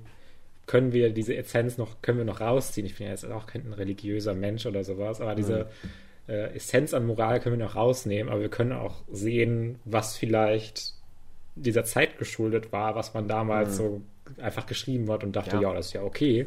Ja. Äh, und äh, das heute halt so kontextualisieren können, dass wir sagen, ja, vielleicht ist so ein Aspekt ja gar nicht so gut. Und vielleicht hat das Mhm. ja dann auch irgendwelche negativen Konsequenzen oder sowas. Mhm. Oder ja, wird generell einfach eingeordnet. Das äh, sehe ich sehr ähnlich zu dir. Und Ja. ja, ja. ist schade, dass er das nicht macht. Ja, ähm, ja, mehr will ich da jetzt auch gar nichts. Aber der, der war doch technisch aber auch so ein krasser Film, oder nicht? Ja, das der nicht war- So dieser Blend mit 3D, 2D, Ja, ja, ja, ja. In, in, so vor 2000, das war Ja, der war mega gut gemacht und so, ist es nicht. Ja. Aber ich bin halt, also erstens, das ist auch einfach natürlich dann auch dem geschuldet, dass ich das alles ein bisschen nicht so toll und nicht so interessant finde einfach und ich mich auch einfach nicht so für die Bibel interessiere und einfach nicht an so Zeugs glaube. Ähm, aber äh, das ist ja eine Sache, aber dann halt auch generell einfach mit den Charakteren auf dieser Basis nicht so warm geworden bin und dann halt auch noch solche Problematics-Dings dann irgendwie dann dazukommen. Ähm, und das auch nochmal dargestellt wurde, das, das habe ich ganz vergessen zu sagen. Also Moses hat halt eigentlich gar keine Agency. Der findet heraus, also er liebt sein Leben und er läuft so an Sklaven vorbei und hat dann mal einen irgendwie gerettet vielleicht und einen vielleicht mal irgendwie nett angeschaut. Ähm, aber es gibt auch eine Szene, wo er dann sagt, oh, please don't touch me, slave. Äh, was ja auch irgendwie okay ist, wenn man nach Character Development irgendwie sucht. Ähm, aber dann findet er halt heraus, dass er adoptiert ist und verlässt einfach direkt dann sein, seine Family und geht halt weg. Und dann war's das auch eigentlich. Er findet dann so ein Dörfchen und so eine kleine Community und ist dann da auch eigentlich happy. Und er würde, hätte halt nie was dagegen gemacht, dass die Sklaven freikommen. Nie. Er hat selber keine Agency, was das angeht. Der Charakter wird auch nicht so präsentiert. Er ist, er hat seinen Bruder nicht ein einziges Mal erwähnt. Er hat ihn vergessen, so mehr oder weniger. Er ist halt happy mit seinen Leuten da. Und dann trifft er Gott und Gott sagt ihm, "Oh, du musst die Sklaven befreien. Ähm, oh, oh, ja, that's what I'm saying. Yeah, of course, duh, that's what I'm working towards, God. Und dass er dann quasi nur in Gottes Namen handelt und Gott ihn quasi so ein bisschen so rumschiebt wie seine eigene Puppe auf der Erde.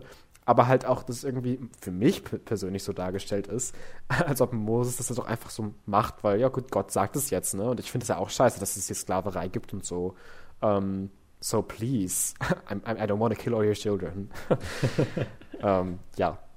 Prince of Egypt, problematic, masterpiece, maybe, I don't know. Ähm, Ist ja auch schon mal gut, dass du das ansprichst, weil damit können wir ja auch schon mal unsere nächste Reihe ankündigen, indem wir jede Woche eine Bibelgeschichte kritisieren und äh, kunstwissenschaftlich analysieren Ähm, und äh, auf die Problematiken äh, hinweisen in ihrer äh, in ihrer Moral, sehr gut. Sehr die sich gut. selbst widerspricht. I, I'm looking forward to that. okay, jetzt bin ich aber auch am Ende. Ich glaube, jetzt haben wir auch lang genug Wir können ja gesprochen. nächstes Mal unsere Top 3 Bibelgeschichten machen. Ich kenne, glaube ich, also drei kenne ich wohl. Ja. Ja, die Arche Noah, Ach stimmt, da kenne ich sogar. Ah, ich kenne, glaube ich, sogar ein paar. Ich bin gar nicht so, Ja. so, ich bin gar nicht so unbelesen, was die Bibel Adam angeht. und Eva am Anfang, die Schöpfungsgeschichte kennt man doch auch. Ja, ich habe ja auch Konfirmation, ne? So ein paar Geschichten von Jesus kennt man, glaube ich, auch noch. Hm. Wie er irgendwelche Blinden heilt oder sowas. So ein Quatsch. So, ein Und da Quatsch. hast du schon drei. Und Moses kennst du ja auch jetzt. Ja, das wird aber nicht in meinen Top 3 landen. ähm, okay. Äh, that's that. Dann machen wir das nächste Woche. Aber guck mal, das ist ja auch voll der Christmas Spirit jetzt. Wir reden über Religion. Ist das nicht toll? Super, ja. Alles klar. Äh, dann kommen wir jetzt zu unseren Hausaufgaben, damit wir zum Ende dieser Folge kommen können. Wir sind schon lange am Laufen. That's true. Und äh, ich dachte mir, ich gebe dir jetzt dann einfach doch noch einen Weihnachtsfilm. Ich Okay. weiß nicht, es kann sein, dass du den doch auch schon gesehen hast, Okay. Aber ich war mir jetzt einfach nicht sicher. Äh, letztes Jahr kam der durch ziemlich gut an und zwar Klaus auf Netflix. Ja, habe ich noch nicht gesehen. Hast du noch nicht gesehen? Nein. Dann äh, schau den mal. Der hat mich immer noch überrascht, obwohl er ja schon posi positiv äh, Mhm. ja, ankam bei der bei den Leuten. I, I don't know. Äh, hat er mich noch mehr überrascht und mir hat er ziemlich gut gefallen. Also äh, Nice. ja, schau den mal. Nice, nice. Ja, mache ich gerne. Ähm, dann kommen wir jetzt zu einem klassen, äh, krassen Kontrast vielleicht. Äh, und äh, zwar habe ich den Film auch äh, am Samstag letzte Woche geschaut. Also der ist auch wirklich bei mir noch sehr, sehr frisch. Und äh, ich fand den Film, ich möchte da noch gar nichts Wertendes zu sagen. Ich fand ihn sehr interessant. Und zwar, ich hoffe, du hast den noch nicht gesehen. Äh, und zwar ist es Bram Stokers Dracula. Nee, habe ich noch nicht gesehen, aber muss ich noch unbedingt. Ja, auf jeden Fall. Deswegen muss Mein Papa ist so ein Film, Fan von dem Film. Kann ich. So ein äh, riesiger Fan. Ich glaube, ich habe das Ende schon mal gesehen. Ja, okay. Das Ende ist äh, eh nicht so spektakulär im Vergleich zum Rest, deswegen alles okay. ähm, aber ja, äh, schau den bitte auf jeden Fall. Ähm, ich bin sehr gespannt, was du dazu sagst und ich habe da auch echt Bock mal drüber zu reden generell. Freue ich mich tatsächlich auch sehr drüber, weil ich den auch immer noch unbedingt gucken wollte. Yes. Das ist immer noch so ein Klassiker, wo ich mir gedacht habe, oh, wieso hast du Bram, Bram, Bram Stokers Dracula nicht gesehen? Genau. Äh, Und zwar Ja. der, weil es gibt ja so viele Dracula-Filme, nur um es noch ein einziges Mal zu clarifieren. Der mit Gary Oldman. ja, ja. Also, ich glaube, wenn man äh, vom Titel her Bram Stokers Ja, ja. Dracula, dann meint man auch den mit Gary Oldman. Ich hoffe. Äh, Ja. ja. Gut, dann haben wir eine sehr, sehr ausführliche und interessante, witzige, coole Folge hinter uns. Äh, uns bleibt nur noch zu sagen, Happy Christmas Holidays. Uh, if you don't celebrate that, Happy Holidays in general, just free time. Äh, Sprich doch mal wieder Deutsch hier. ja, Ich kann das nicht mehr hören. Diese englischen Wörter, Begriffe und Sätze. habt ein schönes Weihnachtsfest und wenn ihr kein Weihnachten feiert, dann habt ein schöne, schönes bisschen freie Zeit. Lest die Bibel. Lest Moses, lest Exodus, bitte. Ja, wir, wir, wir, schalten dann immer noch so Zuschauer zu unseren, äh, Zuhörer, zu unseren äh, Bibeldiskussionen dazu. Wir sind Bibelreiz. Oder nee, einen Pfarrer holen wir uns noch dazu. Oh boy. Oh, das ist doch eine gute Idee. Du hast doch da bestimmt Kontakte, Felix. Ja, ich kenne tatsächlich, ja, ja, ich, ich bin ganz gut mit einem, ja klar. Ich bin ganz gut mit Ich, ich, sehe- ich sehe einen jede Woche mittwochs zum äh, Oblate essen und so. zum Oblate essen. Ich dachte ja gerade, du wolltest sagen, dass du einen datest. Das, das, das, das möchte ich noch nicht öffentlich machen, Fabian. Psst. Alles klar. Gut, Gut, dann Leute. habt eine schöne Weihnachtszeit. Genau. Bis zur nächsten Woche. Bis dann. Ciao, ciao. Ciao.